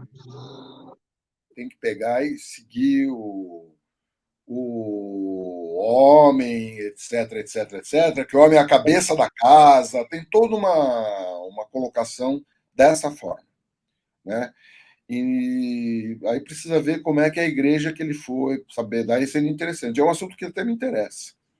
É, mas na, na, na, prática, Marcelo, é, seguramente isso eu vi dado de pesquisa, assim, que entre as mulheres evangélicas existe uma divisão, a coisa está muito mais próxima, Bolsonaro e Lula, e entre os homens não. Aí o Bolsonaro não, sim, homens, não, Isso eu vi essa pesquisa também. Assim como no mundo católico, entendeu? O Bolsonaro apanha, que a maioria da população, inclusive, ainda é, o Bolsonaro apanha feio, entendeu? E mais das mulheres. Mesma coisa, os homens, tem alguns homens católicos bolsonaristas, mas a mulherada católica, ela é toda pró-Lula. É, exceto é, a minha prima. Nesse caso, não, tem mulheres, obviamente. Você vai exceções. Exceto a minha irmã. Principalmente mulher. Como que mulher vota? Entendeu? Eu, eu não consigo entender. É, é, não, porque tem o perfil do, do cara que vota no, no, no, dito cujo que a gente entende. Esse aí não tem como votar em outro. Esse tem que votar no dito cujo. Agora, principalmente mulher, eu não entendo. Não consigo. Bom. Não, não, não faz sentido. Oh, a gente estava comentando o Estado laico tal, né? Aí, o, naquela uma conversa, é bom que a gente está mais ou menos no tema, né? O Ian comentou que isso é uma utopia. Se fosse assim no Congresso, não tinha uma cruz na parede. No debate ah, mesmo, ninguém disse que o Estado é laico. Bom, no debate ninguém vai querer mexer com isso, né? É, eu acho, acho que exatamente, ninguém vai querer mexer com isso. Eu acho que ninguém estava nem preocupado no debate. Um desespero, né? Não. Não, não, mas ninguém, ninguém ficou. Não, não, não, fazia parte da temática nem nada. Estava todo mundo. Não, o, debate não, não teve. Mas o, o, Lula, o Lula foi questionado pelo padre. Lembra? Sim, isso que eu ia falar. É. E? E aí o Lula deu todo o seu histórico de vida, de como ele foi batizado, crismado e blá blá blá blá, blá porque dizer, cara... na verdade, foi um erro que o padre cometeu, porque deu, deu uma oportunidade para o Lula abordar o assunto. Sim, levantou, a bola, levantou, a bola, levantou a bola. Levantou a bola. Mas o Fernando Henrique já perdeu a eleição porque não acreditava em Deus, lembra dessa história? É. Sim. Quem mandou ser sincero? Sincerão, sincerão, se, se ferrou. Coitado. Vai lá. Pois é. Vamos lá, mais aqui. É... Nossa, agora eu me perdi aqui, pessoal. Peraí. Que tinha muito comentário. Uh... Peraí, vamos para o final aqui, porque agora eu me perdi bonito. o... Também eu acho que já tem. Já tem, já tem calma. Eu levanto a bola. São duas horas e meia de live. Mas, calma, Marcelo, calma. Então vamos, vamos para os comentários aqui finais aqui. Peraí. O, o Lucas comentou que a Simone Tebet tem di, diretas ligações com o agronegócio do Mato Grosso do Sul. Já protocolou um projeto de lei que impede demarcação de terra indígena. Ela é mais do mesmo. É. É verdade. É, ela, tem esse ponto que não, não, não orna muito bem. Ela, assim, ela tem um passado que condena. Agora, é. você, agora é o seguinte, Lucas, e se ela mudou de ideia? Tem que, tem que aguardar um pouco. Ela é uma, é uma pessoa que está chegando agora na política e tem eu, que ver como ela se posiciona no, no mundo da política, Lucas, assim, se você for abrir todas as caixinhas, não sobra muita gente. Não sobra nenhum. Não sobra nenhum. Duvida que sobre um. Então, assim, eu acho que tem, tem gente. Fica assim, cada um vai ter alguma coisa que a gente não gosta, né? Então, a gente tem que pensar na média, pensar no positivo, no que tem de. É uma coisa meio maluca. Você fica condenando né? a pessoa, a pessoa tem que nascer santa. Assim. Né? É, e vai ter esse problema do Estado laico. Aí. Dá é. problema. É. A pessoa tem que nascer santinha. É, é Mas ou, tem, tem que nascer de esquerda. Sabe, se você é de esquerda, a pessoa tem que nascer de esquerda, você. É meio complicado isso. Né? não, não é que, assim, a, a, vantagem, a vantagem é que, teoricamente, independente do que você acha, do que você quer, do que você pensa, você tem um monte de outras ferramentas, né? Você tem congresso, você tem que aprovar, você tem que negociar, independente do que você gosta ou você não gosta, do que você quer ou você não quer. E além disso, que é uma discussão que, que eu entrei, foi, foi onde eu entrei na, na, na portinha no último debate que vocês estavam os dois, que é a coisa do judiciário, que de repente tem coisas que, voltando para essa história do, do, do, dos evangélicos, da moral e tal, que de repente, se você depender disso para avançar alguma coisa, de repente não avança. E aí você precisa subir um degrau e discutir numa outra instância para ver se isso anda ou não anda, né? Para foi o exemplo que eu dei, a união homoafetiva saiu do judiciário, porque se dependesse do Congresso ou do presidente, ele não conseguiria simplesmente porque é impopular, né? Então assim, você vai defender isso e não vai ser reeleito né? Inclusive, e aí você não vai defender, e aí coisa, empurra com a barriga, né? Algumas temáticas, as pessoas têm que, se, têm que entender o que significam, muita gente não significa. Por isso que é, isso que o João falou é, já há um tempo atrás sobre educação é fundamental para as pessoas se esclarecerem. Porque a questão é você pegar duas pessoas que montam um contrato de levar a vida juntos. Isso é o casamento. Né? E por isso que saiu do judiciário. Agora tem gente que acha que tem que misturar religião com coisa, e por isso também eu, eu por exemplo, defendo o Estado laico, claro. Né? E assim vai. É. Mas eu acho, eu acho muito engraçado quando o Bolsonaro, que endeusa os Estados Unidos, lambia a bota do Trump, não sei o que lá, e aí vinha aqui defender a criminalização das drogas. Aí eu pensava assim, cara, ninguém vai perguntar para ele, escuta, você não acha, que, que você acha da liberação das drogas nos Estados Unidos, né, de maconha ser liberado para uso medicinal ou de ser liberado para uso recreativo e o mundo não acabou lá? Então vamos fazer aqui também, né? Já que você acha os Estados Unidos tão legal assim, ninguém nunca tocou nesse assunto com ele, nunca ouvi essa perguntinha, assim, mas eu queria muito ouvir o que ele tem a dizer. Ele vai desconversar, né? Vai ia desconversar, isso aí. É. Pronto. Só aí, tem que ver esse negócio aí, tem que ver esse negócio. Não, ou nem tem que ver. Ó, a, chegou a Bruna Serdã também. Oi, gente, Lula, Bruna, Bruna Serdã fazendo campanha aqui, Lula lá, olha aí. Ela falou que na cidade dela tem quase 80% de bolso afetivo. Qual é a cidade? Ela não falou a cidade. É, o... A Luísa falou que o Marcelo é inimigo da live de 24 horas. Sou. Verdade, Luiz. Eu não tenho saúde para isso, sou velhinho. O Glaudston tá chegando agora, chegando atrasado como sempre, mas cheguei, valeu aí, Glaudston. Escuta, volta o programa depois, que tá bem bacana. Sorry, você vai ter que ver o gravado. Pois é. O Lucas, ó, agora o Lucas, em cima do que a gente falou, o Lucas entrou com um, um, um comentário elucidativo aqui. Sou filho de pastor de igreja evangélica, evangélica. É duro. Infelizmente, a maioria dos cristãos Bolson... É, do, de, do dito cujo são pessoas muito. Eu, eu, evito falar, né? Vocês perceberam que eu evito falar, não? São pessoas muito simples que foram induzidos a essa radicalização. Tá aí um depoimento. Calma. Dentro de, de, igrejas neopentecostais, é extremamente comum o pastor local dizer em qual candidato os membros devem votar. Geralmente, eles, eles indicam baseados em questões morais vazias. É isso aí, um depoimento.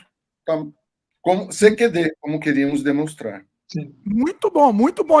É isso que eu imaginei mesmo. É isso. Você vai votar no fulano porque, porque ele é a favor de tal coisa, tal coisa e tal coisa.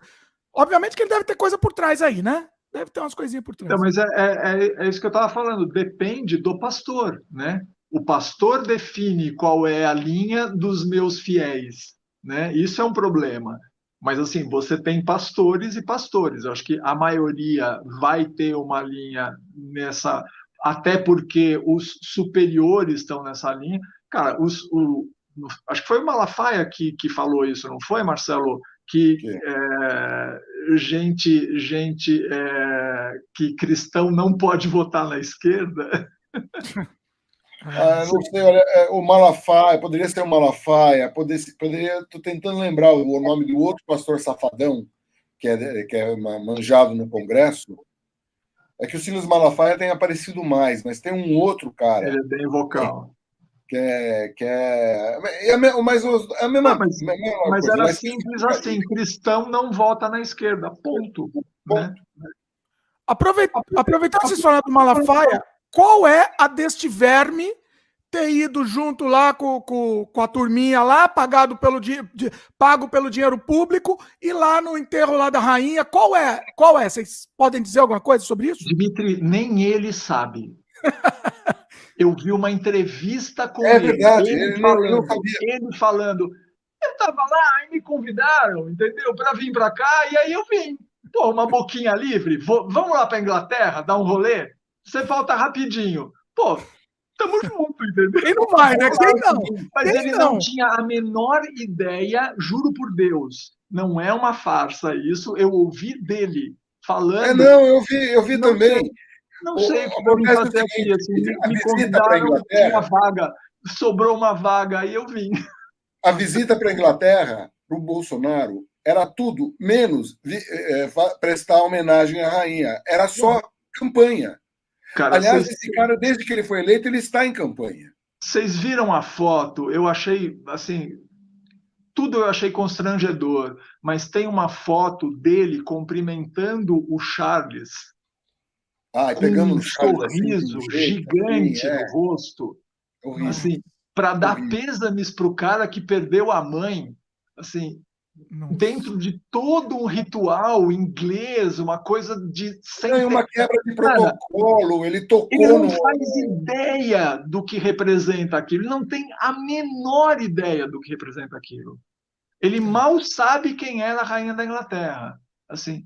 Então, para ele, ele era uma festa, ele estava cumprimentando o rei, para ele, ele estava na maior alegria. Ele só, ele só sabia que é, prestar homenagem à rainha é uma coisa que agrada conservadores. Entendeu? Então é uma, é, é, foi só campanha, só foi campanha. Marcelo, foi campanha. mas nem, nem isso, porque como é que você vai aparecer na foto gargalhando, dando condolência? Não, não aí, aí, aí tem a questão do que ele não mas aí tem a questão que ele não sabe se comportar, é uma pessoa Você sem quer, Vocês querem cobrar postura daquilo? Daquilo tem alguma postura? É, não, não, é, não é postura. Eu, o que eu estou defendendo é assim, ele não faz ideia. Não. Ele não tem noção não, não da realidade. Não faz ideia, mas é claro que não. Cara, bom, enfim. É. É. Como é que a gente foi parar na Inglaterra mesmo? Ah, Malafaia. É, então, Malafaia. É, não, vocês estavam falando do Malafaia, é isso. Ele, talvez nem o Malafaia mesmo saiba, mas vamos dizer, você está fazendo uma. Você está meio que comprando todos os súditos, as, as, ovelhas. Chama ovelha porque é isso, né? É, é, por que, que é ovelha? Porque você faz o que manda, te manda para o matadouro e você vai sem questionar. Por isso que chama ovelha. E aí você está comprando. Chama ovelha porque o cara é o pastor. Não, o cara é o pastor de ovelha. Ué, o que, que o pastor da ovelha faz? O pastor de ovelha leva as ovelhas lá para o matadouro sem questionar. Não, tá não, não, não, ovelha não, não mata ela. Não, ovelha que. Opa, mata a ovelha também. Mas a ovelha você faz o que você quer, né? Você Olha, pode fazer o que quiser com a ovelha que ela faz. Eu uma ovelha que tomou uma alta dose de uma droga radioativa e ela ficou feroz. Tá Pera, calma. Não, o que eu estou querendo falar é o seguinte: mesmo que, mesmo que o, o Malafaia não saiba o porquê que ele está lá, ele sabe muito bem por que, que ele foi convidado para estar tá lá. Entendeu? Por, é, é muito simples. Por, olha, estão me agradando aqui, estão me dando um agrado. Entendeu? Vou fazer minha parte também, né? Uma eu, mão lava a outra. Né? Assim, eu explico simplesmente que o Bolsonaro precisava regimentar uma comitiva, o Malafaia é, pega bem com, com o eleitorado pentecostal, etc, etc. Então levou esse o raciocínio, o raciocínio simplório, sabe? E vamos lá para a Inglaterra, gente. Vamos lá para a Inglaterra. E é isso.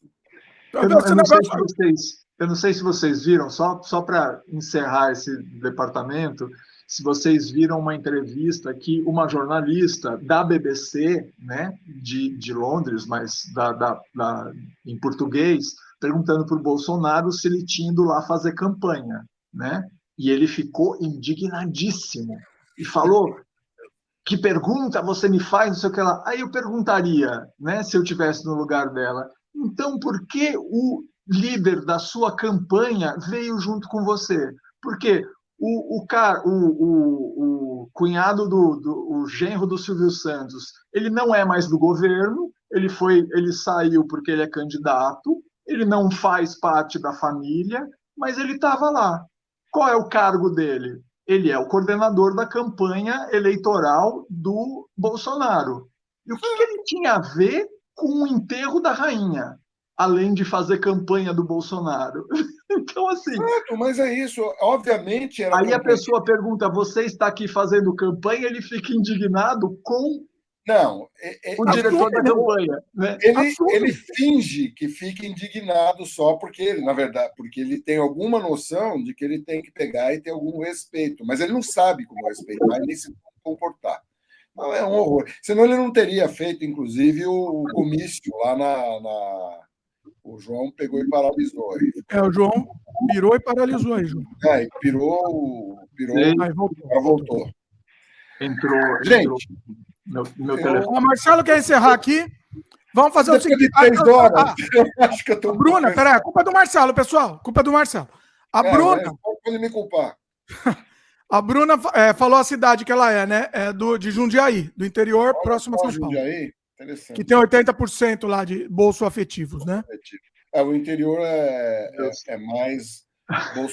Eu sou, eu sou solidário à Bruna, eu, eu acho triste, cara. Eu não, é, não queria estar nessa situação. É, é a realidade. O que é. mais? O Gabriel falou que os pastores estão levando as ovelhas para o precipício. É, é isso. Um tipo a, ovelha, de... a ovelha não pergunta, a ovelha não questiona. Por que, que você é ovelha? A ovelha não questiona. Né? Ovelha, ovelha é o termo bíblico.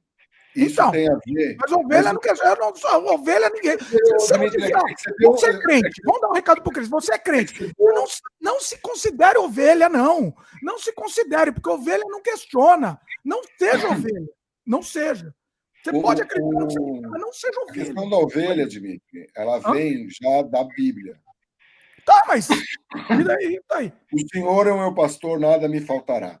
Tá já, já, começa daí. Não, mas ela começa daí pelo seguinte, porque boa parte dos, dos caras que fizeram parte da história da Bíblia eram pastores. E ovelha era justamente o que eles pegavam, eh, criavam. Tá bom, tudo bem, mas vamos, vamos acabar com esse termo aí, então, né? Vamos, vamos não, questionar. Vem daí, é só isso que eu te falo. Um, um, um alento, um alento, pelo menos é uma esperança, assim. Esse povo o povo, eu digo, os, os líderes, eles vão conforme a valsa. Então, Sim. assim, o Malafaia já defendeu o Lula, já defendeu o PT. A hora que o PT assumir de novo o governo, esse pessoal vai ficar mansinho e vai parar de falar esse tipo de coisa, porque não vai ser bom para os negócios. Sim. Né? Então, assim, isso vai aliviar mais para frente. Eles não vão ficar batendo e apanhando. Então, assim, acho que tende a melhorar. Né? O é, problema é que quando eu, mudar os ares lá de cima, muda de novo. Eu, eu ressalto que o Edir Macedo continuará conspirando, como sempre conspirou. Que é bom, no caso dele, é bom para os negócios. É, pois é. é. Haja vista a fortuna que tem, né? Pois é. Bom, vamos encerrar então. Culpa do Marcelo aí, pessoal. Culpem o Marcelo. Manda, vamos mandar o recado final então aí. Estamos nesse momento final de eleição, momentos de, de, ânimos acirrados. Eu gosto que esse programa vai ficar para posteridade aqui. A gente tem até, tem até, vai ficar até com esse registro aqui, né, guardado. Então vai lá, recados aí finais aí para da, da, eleição e para encerramento. Vai lá, quem começa? João. Bom, o que eu, o que eu gostaria de, de falar para as pessoas é pensem em quem vão votar para deputado federal e deputado estadual, que é muito importante. Escolham bem, assim, é, e presidente não sendo Bolsonaro, qualquer coisa para mim está ótimo. Ali vai dar consciência de cada um, se acha que é melhor fazer voto útil ou não fazer voto útil. Acho que tem defesa para os dois lados e aí é da consideração de cada um. Eu acho que tem que resolver rápido, porque a gente já está esperando há muito tempo. está morrendo gente, o Bolsonaro pode acirrar o negócio. Eu conheço gente dessa área dos CACs e o pessoal é nervoso, e não é à toa que foi proibido o porte de arma no sábado e no domingo. Os caras estavam discutindo, não sei se chegaram a alguma conclusão, de fechar clube de, de tiro nesses dois dias, porque eu não Olha. sei se você está sabendo, Dimitri. O clube vai fechar. É... Ele já emitiu a ordem de fechar os clubes de tiro. Meu, meu pai era atirador, era colecionador de arma. Então, hum. você, como atirador, você pode levar a sua arma, podia, no tempo dele, levar a sua arma até o clube onde você vai atirar. Né? Ah. Essa arma tinha que ser carregada desmuniciada, né? E meu pai nunca andou com arma na vida, porque ele falava: eu tenho medo de um dia perder a calma e fazer uma besteira. Então eu não ando com arma nunca, nunca andou com arma carregada. Hoje em dia, com as leis que o Bolsonaro passou, você pode andar como atirador com até seis armas e você pode andar com elas dizendo que você vai para um clube de tiro. Ah, de madrugada, né? Mesmo de madrugada, você está indo lá. Agora existem clubes de tiro 24 horas em São Paulo, em qualquer lugar, provavelmente grandes cidades, para te garantir esse álibi de que você está indo para um clube de tiro a qualquer hora do dia ou da noite. Nossa, nossa, olha, olha, cada, olha, se a gente descobre umas coisas, eu não imaginava uma coisa dessa, inacreditável, inacreditável.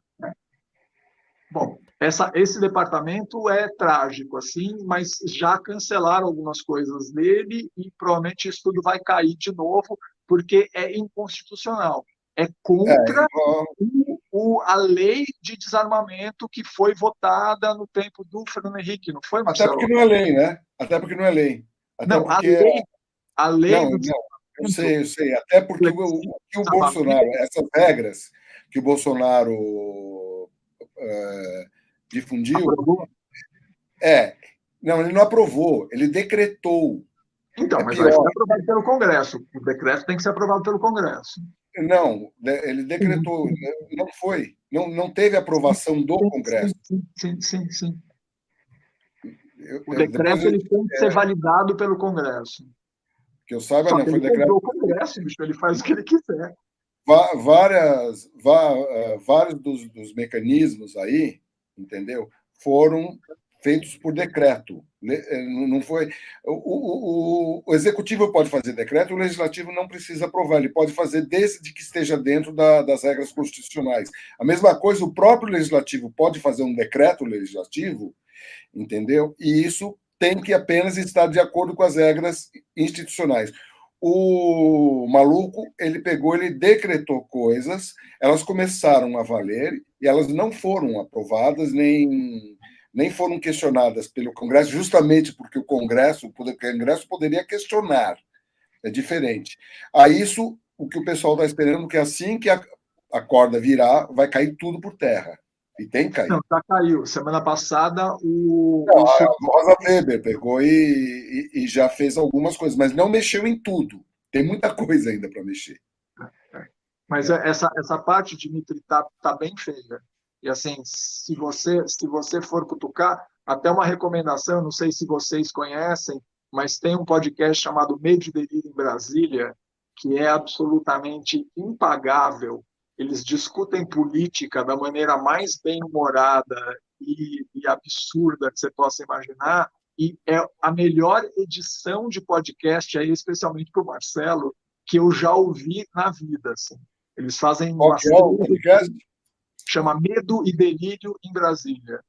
Ah, Medo e Delírio em Brasília, tá. É Eu conheço, muito bom, sim. Concordo. É maravilhoso. E eles fizeram um só sobre essa questão das armas em relação ao exército, porque o exército prende, perdeu completamente a capacidade de fiscalizar o que está acontecendo. Eles Aliás, é uma característica desse governo, né? Desmonte de fiscalização. Sim. Mas não é, sim. não é só de armas, de armas, ambiental. Eles desmontaram tudo. Vai ter que remontar tudo. Você tem mais de um caso comprovado de gente do PCC e do tráfico que ou se inscreveu como CAC para poder comprar função claro. pagando sim, sim. preço de loja, como o, eles contratarem gente para se inscrever como laranja, paga mil reais para um cara que não deve nada para ninguém, está desesperado porque não tem dinheiro, o cara vai lá, se inscreve, eles dão grana, o cara compra um monte de arma, um monte de munição, que você pode comprar milhares de, de munições por mês para cada arma que você tiver agora, e aí passa. Descalabro, passa é um absurdo, é um absurdo. Tá. E, o, e o Estado não consegue controlar, porque isso estava na mão do Exército, o Exército falou: não temos gente para fazer esse controle. Está né? Tá faltando gente aqui. A gente pode controlar a urna na votação, que é muito importante, mas arma, não, a gente não tem gente. Ia precisar de 18 pessoas durante seis meses, e está faltando aqui. Está é. no, no é. episódios do Meio Delírio, essa discussão que é absolutamente nonsense. Assim, a gente vive num país que está nas raias do nonsense, né? Eu Bom, para o meu encerramento, eu vou fazer minhas as palavras do João. Pensem, pensem, pensem bem. É, essa coisa das armas dá uma, é, é uma coisa para se refletir por que tentar resolver isso no primeiro turno. É um dos motivos pelo qual eu estou me posicionando dessa forma. Né? E essa coisa dos, dos deputados estaduais e federais não pode ser deixado de lado assim como, como o restante dos candidatos, como senador também, mas deputados e, das duas casas são muito importantes. Muito importante a gente pegar, escolher, escolher gente, escolher pela história. É, é a única maneira de mudar o Congresso, cara, não tem outro jeito. É isso aí. É, eu concordo aí com, com, com os dois, inclusive assim, o, o Marcelo me. Eu, eu, eu ia de, de outro voto, o Marcelo me convenceu, né? É, convenceu com argumentos, me convenceu com argumentos. Eu, eu Paguei tô... uma boa grana para ele, entendeu? Marcelo assim. me pagou por fora aqui, eu recebi. Foi, foi, foi bom, foi, foi substancial, então eu fui convencido. Então, assim, de qualquer jeito, assim, independente do, do, do, PT ganhar, enfim, quem ganhar, no dia seguinte eu, vou, eu volto a ser oposição. Só que eu quero ser oposição de um, de um governo que tem, tem um mínimo de civilidade. É só isso que eu quero, entendeu? É, é só isso, entendeu? No momento é fácil ser oposição da, daquilo, entendeu? No momento que tiver um mínimo de civilidade, que, que tem argumentos, que a gente tenha, tenha um, né? Tem, tem, humanidade, não é nem a palavra, acho que a palavra é humanidade, que é isso que está faltando. Né? Então, todo mundo. Que o amor vence. Oi? Que o amor vence. Como é que é, Novi? Não entendi. E que o amor vence. Que o amor vence. o poder do amor. É, desculpa, não resistia. Merece, né? Merecemos. É, bom, pessoal, domingo, vamos, vamos aí, vamos pensar aí. Pensar, é, é, é foi o que o João falou. Para mim, tanto faz em que você votar num, num, tanto faz ah, mesmo. E claro, né, principalmente não deixem de votar, né? Não deixem de votar. Não é deixem. É importante é ir votar. Importante, e, e, e, eu digo, é ir votar, e, e para mim, assim, é, é, ir votar contra. Dessa, dessa eleição é bem claro. O, o, o meu voto, pelo menos, estou dizendo o meu voto, pode dizer por mim. O meu voto é contra. Então, eu vou votar em qualquer um. Eu estou votando contra o, o dito cujo. Então, assim, para mim, qualquer um tá bom. Né? E sim, só, estou, tenho dito. É isso. É isso? É, bacana, é, bacana. Inclusive, esse microfonezinho vermelho aí, meu, meio que denuncia os seus posicionamentos, sabe? Olha aí. Olha. essa, corzinha, essa, corzinha, é opcional, não é opcional? É, não, é, não é opcional. Olha. Um verde, um amarelo ou um rosa. Acho que teria mais. Vocês sabem que teve um evento, vai, já era para acabar, mas vamos falar. Essa história acho que é importante falar aqui. Teve um evento brasileiro aqui em Vancouver, uma festa brasileira. E, e assim, é, todo mundo, eu percebi, todo mundo, mas muita gente na festa tomou cuidado para não ir com a roupa amarela. Entendeu? Assim, tinha os de roupa amarela, só que eu vi que era um número muito pequeno. inclusive. Eu não sei, entendeu? Eu, eu sei que o apoio aqui, o pessoal daqui de Vancouver, é um apoio grande ao dito cujo. Eu não sei quanto, vou, vamos saber de poder eleição, mas no evento tinha pouquíssima gente com roupa amarela entendeu? Assim, com a roupa da camisa do Brasil e tal. Então, é, é, é, é, não sei se o pessoal tomou cuidado especificamente para não ir, né? Mas foi, foi emblemático isso, né? Foi uma coisa emblemática, interessante. Você tem, só, só curiosidade, você tem esse número de 2018? Quanto foi a votação dele aí? Olha, eu posso ver agora. Vamos ver. Eu tinha, e eu lembro que o número era grande. Eu não sei se eu vou conseguir descobrir agora. Não, chuta assim, 70%, 50%. Também teve o voto antipetista. Eu vou, eu, peraí que eu vou, eu vou ver aqui. Vai ser interessante. Vai conversando aí que eu vou achar. Eu acho que eu consigo achar fácil. Quer ver? Ah, já, acho que já achei. É isso? Peraí. Tem pesquisa atual? Que eu acho que. Não, não é atual, é da época, né? É, que daí não, você tem uma ideia realmente qual é o... o que aconteceu. Quais são os, os bolsos afetivos canadenses aí.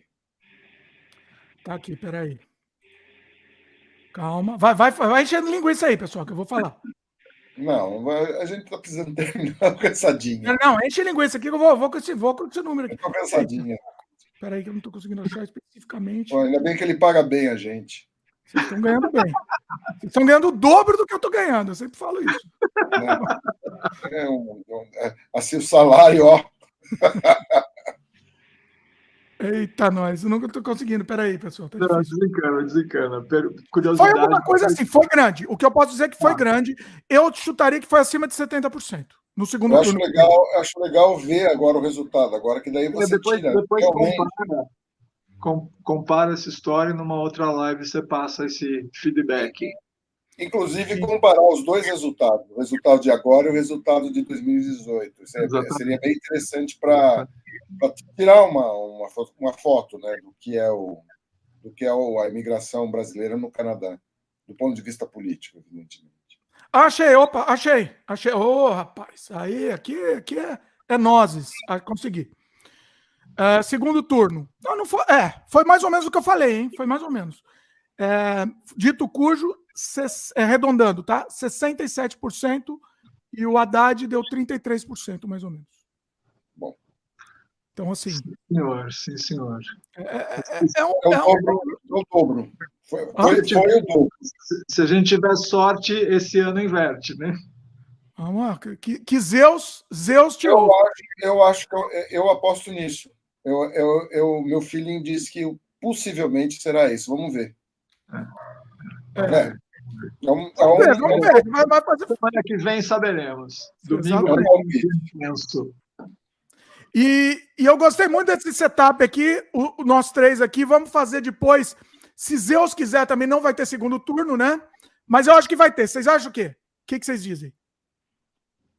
Eu Cara, espero eu... que não tenha. Tá, tá muito no limite, viu, Dimitri? Todo mundo é. que eu ouvi, todas as pesquisas que saíram e tal, tá muito na margem de erro. Sabe, pode ser que sim, pode ser que não. Eu diria 50%, porque tá, tá na margem de erro, né? E essas coisas, eu espero sinceramente que a gente encerre isso no domingo e eu possa dormir tranquilo. Assim. É, é eu, eu, gostaria muito de acordar, porque é, ao longo desse governo, todo dia eu acordava e falei: que merda esse cara vai falar hoje?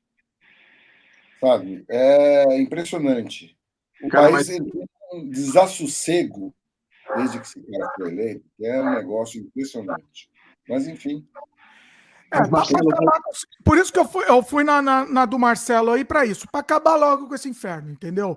Acaba logo e pronto, entendeu? Então, é, vamos aí, vamos ver, mas eu também acho que vai ter segundo turno, eu acho que vai ter. Vai, vai adiar um pouquinho mais o inferno. Mas vamos voltar aqui. Vamos, vamos fazer de novo uma outra, tipo essa, se tiver segundo turno, né? É, também antes do segundo turno, vamos fazer? Vocês topam aí? Pode Não, ser. Pode ser. A gente combina. E, e também terminando, a gente faz uma outra terminando também, né? Acabando, de, tendo resultado também, acho que é importante também. Aí vai ser um pouco mais caro, tá, de mim. o dobro. Paga o dobro do que vocês estão ganhando. Porra, é, fiquei animado, você tá vendo? Vai ter uma extra, né? Pois é. Bom, tá é isso então. O pessoal, o pessoal foi legal, foi, participou bastante aqui, foi bem legal. É, bom, recados finais então. João, quer dar, dar, dar de novo contatos, os seus contatos da, da cerveja? Cara, logo, logo vai estar também. Quem tiver curioso pela cerveja, Mingo Cervejas Artesanais, tem uma, uma, uma pagininha no Facebook e tem um Instagram. E aí entre em contato comigo e a gente conversa. Mês que vem eu vou fazer uma Imperial IPA com Amburana, vai ser a primeira cerveja feita em lata pela Mingo. E aí a gente vai poder distribuir de uma maneira melhor, vai estar em alguns bares em São Paulo e em breve em todo o Brasil, não, mentira a gente vai continuar pequeno, mas maior. Essa é a ideia. O, no Instagram, achei aqui, é Mingo Cervejas, né? É, é, é. Mingo, Mingo, para quem está só ouvindo, é M-I-N-G-O. Muito Isso bom. Aí. Tá bom. Muito bom. E vamos fazer com o João depois um sobre cerveja também. Vamos, vamos fazer. Ah, acabei não pegando a cerveja canadense aqui. Vamos, deixa para Fica para próxima. Cerveja a gente pega, a gente faz tomando, tomando vários aí. A gente faz o boteco virtual. Pois é, exatamente. É isso. Marcelo não tem jabá, né? É, volta em Padre Galbete. Você podia virar padre, Marcelo. Leva a gente. É. Eu só preciso. Eu só estou no momento que eu estou escolhendo qual traje. Entendeu? Tem que ser um traje exótico, assim, uma coisa Bem Tem que diferente. uma fantasia bonita, né? É, arrumar umas tranças assim para ficar. Cara, ortodoxa do Peru, cara, realmente foi criativo, né? Não, o cara arrumou o documento e, e parece que é falso.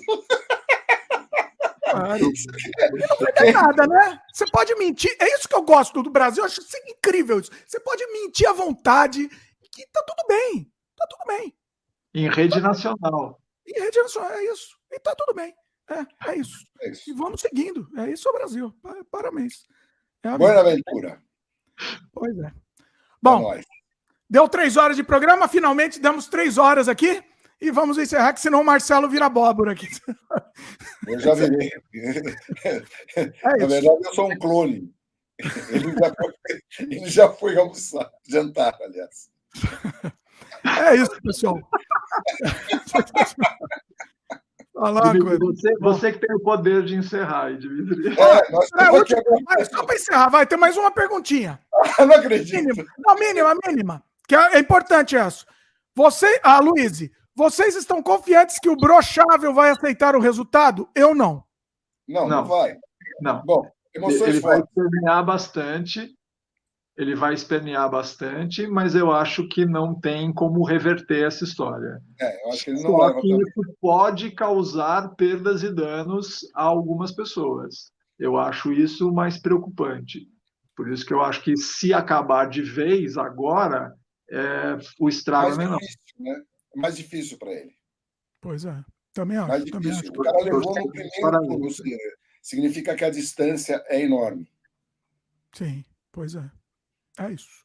Bom, é isso, pessoal. Todo mundo votando consciente aí. Domingo, vamos lá e, e, e vamos, vamos, vamos lá. É, é nozes. Bora é votar.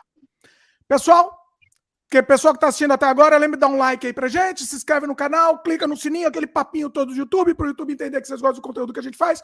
Passa para frente, acima de tudo, pessoal. Passa esse programa para frente. Vocês gostaram?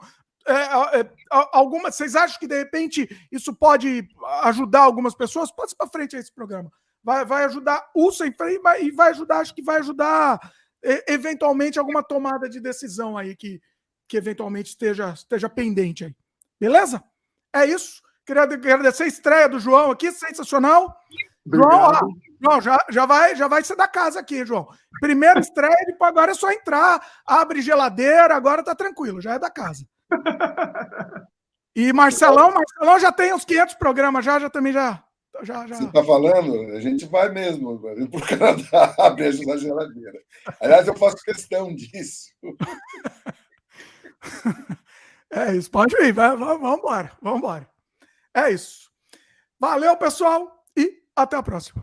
Valeu, obrigado a todo mundo. Tchau, tchau. Tchau, tchau.